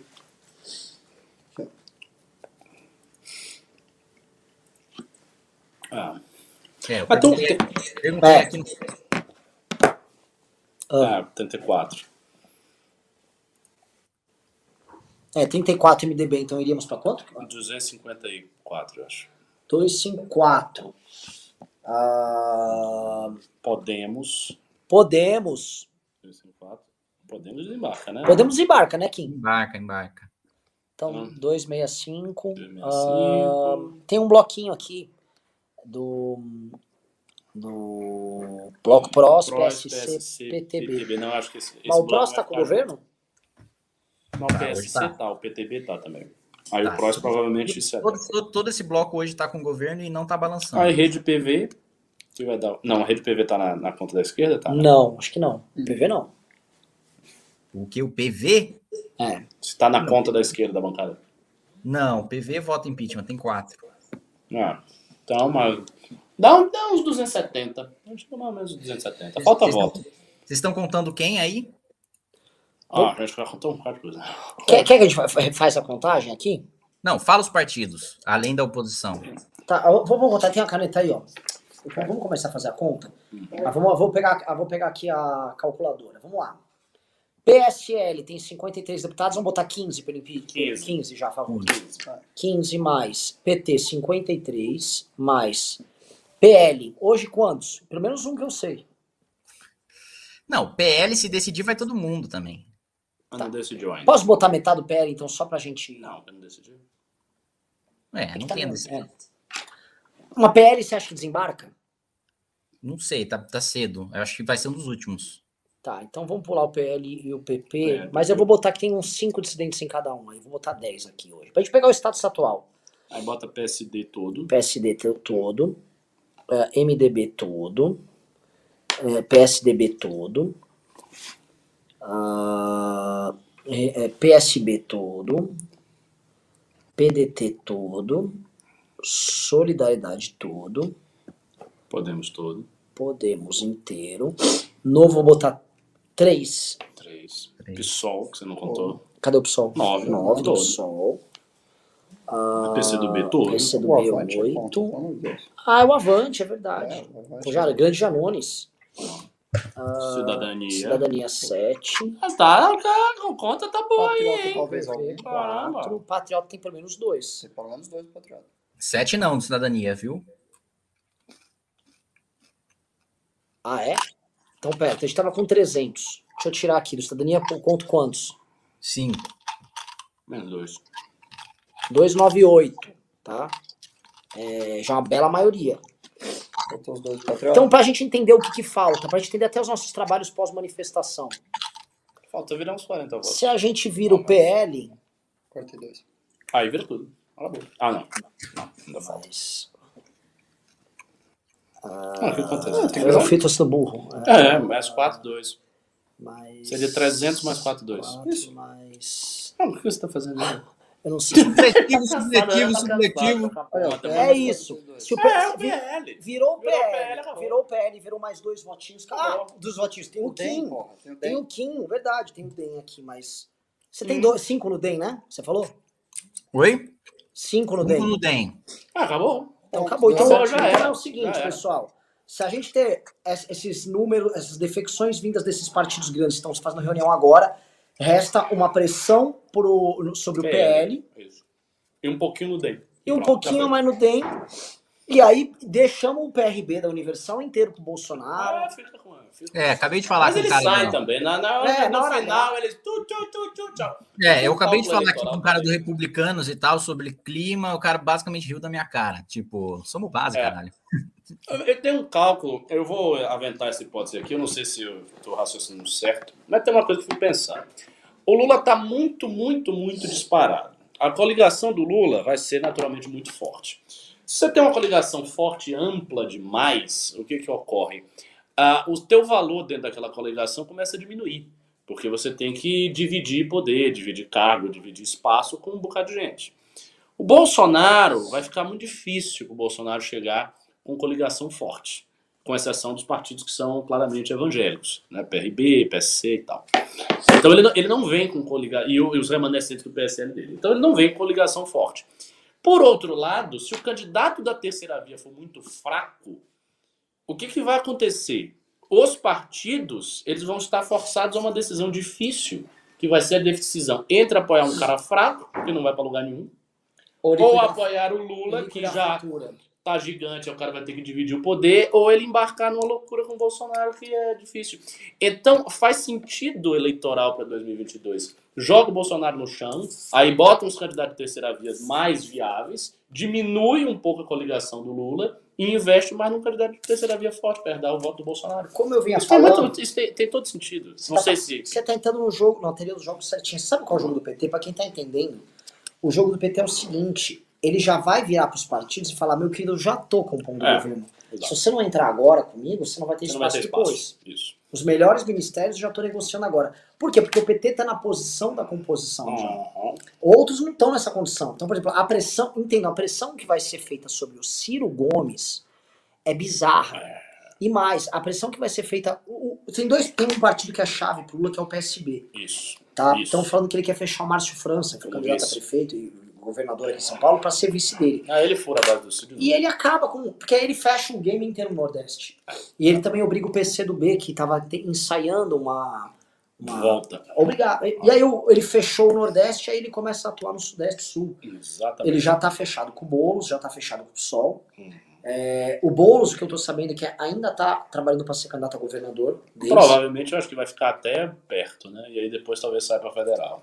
É, o, papo, não. o papo é que assim, Boulos vai ser candidato, foda-se, e se o PT não quiser ir lançar o Haddad, o Boulos vai ser candidato de qualquer É forma. mesmo? Esse é o papo? Agora, assim, o PT poderia dar uma, uma generosidade aqui em São Paulo, né? Por que não? Apoiar o Boulos. Vamos ver se o PT faz É, isso. o PT é hegemonista. Se, é o o PT, se o é. PT também virar o carro, por que eu vou ficar cedendo tanto se eu tô tão bem? Tem só um bom cálculo, né? O que, que eu vou ceder? Eu tô primeiro, eu tô dormindo aqui, tô ganhando, pô. O Lula, sei lá, ele tira uma foto no mar e sobe, sobe cinco pontos na pesquisa. O pessoal tá aqui pedindo no, no, no chat algumas orientações sobre o dia 12. Primeira orientação que a gente vai falar pra vocês. Venham de branco. Então coloquem. Cria, nem se é uma hashtag, bota aqui. Venham de branco no dia 12. Põe todo mundo no comentário, venham de branco. Porque a ideia é a gente fazer criar uma cor branca na manifestação, unificando gente diferente que vai na manifestação. Tá? Pra ficar bem claro, essa manifestação foi convocada por movimentos de cunho liberal, alguns com uma pegada mais conservadora, gente que tirou a Dilma em 2016 e que não mudou de opinião, mudou de posição. Simplesmente está com outro adversário político agora. E essas pessoas estão tendo a presença de espírito de convocar pessoas que pensam diferentes e tá tudo junto para tirar o Bolsonaro, tá? Isso precisa ser colocado, isso precisa ser dito, porque não é o que acontece nas manifestações do PT. Quem conhece as manifestações lá do PT sabe que quando citam o nosso nome, e a gente nunca falou que a gente ia nas manifestações, pra ficar claro, ninguém falou, ah, eu quero ir. Não, não, não, não venha não. Vai tomar Vai porrada. tomar porrada, sai daí. E bateram no Tucano, bateram no pessoal livres. Então, assim, nós não adotamos esse comportamento. Não vai, já vou avisando, inclusive porque a polícia já avisou, não vai vir ninguém de bandeira vermelha lá. Estou sendo bem direto lá, porque a gente está topando assim, baixar bastante o tom. Vamos abandonar símbolos clássicos das nossas manifestações, com respeito e como boas-vindas a pessoas que pensam diferente.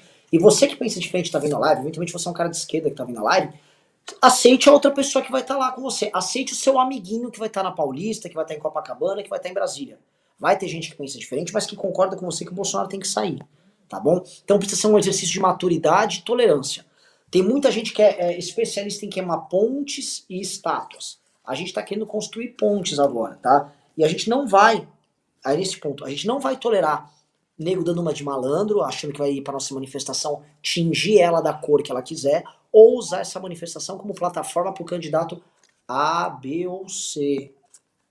Tá bom? Acho que isso tá claro. Nós vamos pedir o fora Bolsonaro dia 12. Exato. É fora Bolsonaro. Ah, mas o Lula só nem Lula Bolsonaro. Eu também sou.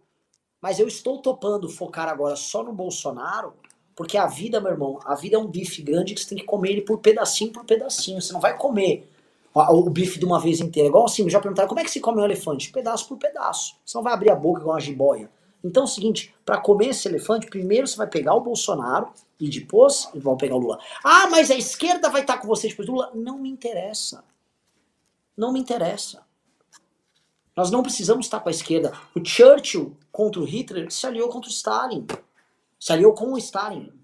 O Roosevelt se aliou, o mundo livre, a época, se aliou com a União Soviética. E ambos cercaram Berlim, pegaram Hitler, Hitler se matou. É isso, porra. Nós temos que tirar o, o Bolsonaro tá falando e dar um golpe de Estado. Diariamente tem pessoas nesse instante que estão lá em Brasília decidindo se vão cercar ou não vão cercar um dos três poderes. E nós estamos. Ah, ah, é isso. Tá? O pessoal entendeu? O pessoal tá todo mundo marcando que é o branco nos comentários. É branco a cor, a gente vai soltar a divulgação. Tá? Recomendamos a todos os políticos que vão à manifestação que vão de branco. Quem tem mais recomendações? Não, acho que é isso. E deixar bastante claro que é uma resposta principal. Assim, toda a classe política, Brasília, o Congresso Nacional, a imprensa, todos estão agora na expectativa da manifestação do dia 12. A manifestação do dia 12 será definidora sobre os rumos do país. É isso, o Bolsonaro vai estar lá atento com os seus blogueiros, com o seu serviço de inteligência, vendo a temperatura da manifestação do dia 12, o tamanho da manifestação do dia 12. Todos os líderes partidários vão estar de olho no tamanho da manifestação do dia 12. A base bolsonarista vai estar de olho na manifestação do, do dia 12. As esquerdas vão estar de olho na manifestação do dia 12. O Supremo Tribunal Federal vai estar de olho na manifestação do dia 12. Procuradoria-Geral da República, mesma coisa.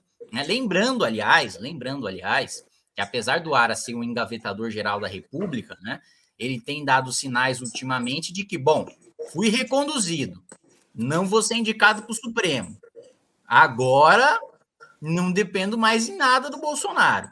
Tem esse ponto também, né? tem essa variável a ser colocada, tanto que no âmbito do inquérito das manifestações antidemocráticas é o próprio PGR que está pedindo prisão, é, e depoimento e busca e apreensão de bolsonarista. Então, dia 12 é o dia basicamente que vai ou mudar ou não a história. É isso, é, é- é- vai ser definidora.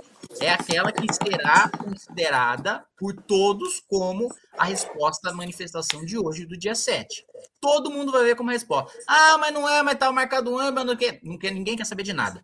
Dia 12 é a resposta. Se a resposta for menor, o Bolsonaro vai ficar com mais poder, o Bolsonaro vai se sentir mais livre para roubos autoritários, para avançar, para dar golpe de Estado, para financiar, con- continuar com a, sua mesma base, com os roubos, com os escândalos. É, o Centrão vai se sentir também fortalecido, vai sentir que não tem força esse, esse apelo contra o Bolsonaro, que não tem mobilização, que não tem manifestação. Então, tudo depende da sua participação no dia 12 de setembro, do quanto você vai divulgar, do quanto você vai falar para os seus amigos, do quanto você vai falar para sua família. Tudo depende disso. É a oportunidade que você tem de deixar a sua marca na história do país, mudando o rumo, inclusive, os próximos 10 anos, tirando o Bolsonaro da eleição, enfraquecendo o Lula, definindo um novo governo para o ano que vem. É a oportunidade que você tem de. Gente, vocês não têm noção. Acho que as as pessoas ainda não entenderam o que, que é mais um ano de governo Bolsonaro. Mais um ano de governo Bolsonaro, Nossa. em plena eleição, gente, é estouro de cofre público. é pauta assim de retrocesso no combate à corrupção que a gente vai demorar 20, 40 anos para o Congresso retomar essas discussões e querer rever alguma coisa por uma pressão popular muito grande, de algum escândalo muito grande que surja no futuro e que motive a revisão dessas leis que estão blindando a classe política hoje e que vão blindar ainda mais na agenda do Bolsonaro. É estouro de gastos, é assim, é caminho de Argentina, é caminho de miséria, é caminho de pobreza. Então, não subestimem a capacidade do Bolsonaro de destruir o país em mais um ano, mais um ano de governo.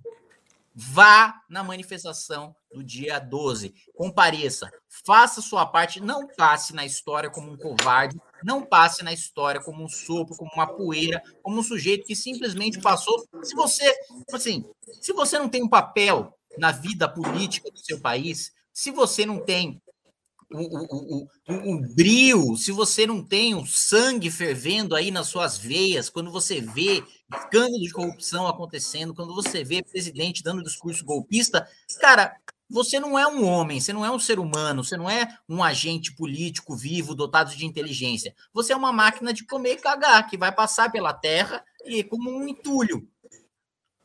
É isso, participe faça parte, vá, milite, ajude, compareça, grite, esteja na manifestação, porque essa tem que ser a maior manifestação e tem de entrar para a história como a maior manifestação contra o Bolsonaro da história. É isso. Deixa eu pedir um negócio para quem tá acompanhando Mas aqui. o Alex Pimas? Alguma coisa? É, eu tô aqui, assim, a gente tá. Eu tô afim de a gente fazer uma live mais à noite também. Porque vai ter outros fatos políticos que vão acontecer. Cara, tomar uma água, dar uma relaxada também. Ver as coisas e a gente voltar para uma, mais uma live à noite. Você topa, Kim? Bora. Então a gente faz uma live o quê? Agora são seis quase, a gente pode marcar umas oito, oito e meia, uma live. A gente anuncia no canal, divulga. Segunda coisa, eu vou, vou pedir pra, assim, a Janaína Pascoal, que tá louca defendendo o Bolsonaro, essa aí saiu da... ca- Hoje é o seguinte, hoje... Essa mulher se estreou demais. É. Pegou a biografia dela e fez assim: "Ah, cadê o lixo? Pau! Jogou. Nossa. Nelson Piquet. Nelson Nossa Piquet, Senhora. Meu ídolo, Nelson Piquet. O que, que você fez com a tua carreira? Será que quando você... Ah, o dirigindo pra Bolsonaro. é, virou chofer do Bolsonaro, um tricampeão mundial. Virou mundial da Fórmula 1. Bolsonaro. Daniel Alves da seleção. Daniel Alves. Sabe o que aconteceu? Muita gente que era inclinada a ser bolsonarista e, se- e escondia isso, achou pelas imagens que seria gigantesco e que foi gigantesco e que pronto, o Bolsonaro tá salvo e aí eles soltam. Eles soltam o que eles reprimem. Então o Piquet fez isso, o Daniel Alves fez isso, a Janaína fez isso. Hoje foi o dia para todo mundo sair do armário, e sair do armário hoje. Então deu, foi, deu pra ser. Ah, delegado da Cunha, gado, saiu do armário. Janina Pascoal, gado, saiu do armário. Daniel Alves, Nelson Piquet, todos esses. Agora a Janina Pascoal, tava discutindo com o Arthur no, no Twitter, veio falar que o MBL é o, é o PSOL. Veja só onde ela chegou. Ela Né? disse que, que a gente Que é o o Belo pessoal que é Constantino de Sais. Que transformação, Janina Pascoal. Eu fui aluno seu na academia e quem ficava cedendo e sendo amiguinha da esquerda e que até pregava um direito penal bem, bem aos moldes da esquerda era você, Janina Era Pascoal. É, era. Nunca foi punitivista em nada, muito pelo contrário, tá? Janela Pascoal, ela, ela ascendeu muito ali durante o impeachment porque ela grudou no Hélio Bicudo, que nunca foi um cara de direita também. Não, Ela, vamos falar a verdade sobre você, Janela Pascoal. Janela Pascoal foi um estorvo no, no pedido de impeachment da Dilma Rousseff, porque ela, ela, ela grudou no Hélio Bicudo, que é um senhor que estava basicamente nos últimos momentos da vida dele, e ela ficava lá e, como ele virou um símbolo também no processo de impeachment, ela grudou para ela se tornar o símbolo. Ela não redigiu o impeachment, de impeachment do pedido de impeachment de Dilma Rousseff. Quem redigiu aquele impeachment ali chama-se. é, caralho, esqueci o nome dele. Miguel. Miguel Jr. Porque o pedido de impeachment que ela redigiu para o Hélio Bicudo, quando o Cunha recebeu, ele falou que aquilo era uma merda. Tinha até erro de português, tá? Se é pra falar a verdade, né? Vamos falar a verdade sobre você. Uma aparecida do cacete. Aí até um momento que ela fala assim, ah, eu fiz alguns tweets, aí a coisa voltou. Você não fez tweet, o impeachment não aconteceu porque você fez tweet porra nenhuma, General Pascoal. E todo mundo sabe que pra você aparecer, você ficou arrumando briga com todo mundo ali no comitê do impeachment, porque tinha que ser do seu jeito o impeachment. Porque você ficava servindo quase como se fosse um, um empresário do Hélio Bicudo. Tá bom? E aí a gente teve, em nome da direita, vamos nos unir, unir o caralho, tá? Aí tá aí, mais uma oportunista. O que eu não vou mais permitir é esse bando de oportunista que surgiu naquela época, e aí a gente foi bacana em nome da união. Não vai ser bacana com filha da puta nenhum mais. PSOL o quê, Janaína Pascoal? Você conhece todo mundo pessoalmente.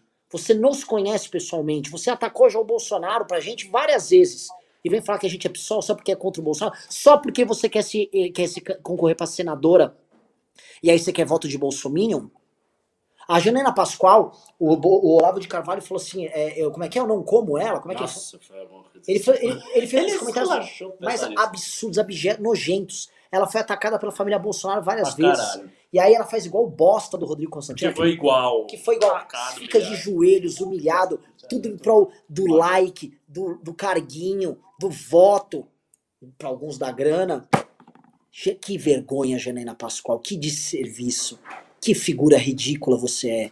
Que figura patética. Você sabe que você tá mentindo. Você sabe que você tá agindo de forma sórdida.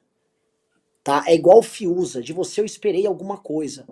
Mas no fundo, aquele mesmo instinto que eu tinha quando eu olhava pra cara da- daquelas, daquelas figuras que hoje estão com o bolsonarismo, a fraqueza do Constantino, a- a- a- o teu oportunismo, quando eu olho aquela desconfiança que eu tinha, eu devia ter ouvido meus instintos naquela época. Que a gente, não, vamos ser racional. Olha só o que foi feito, cara.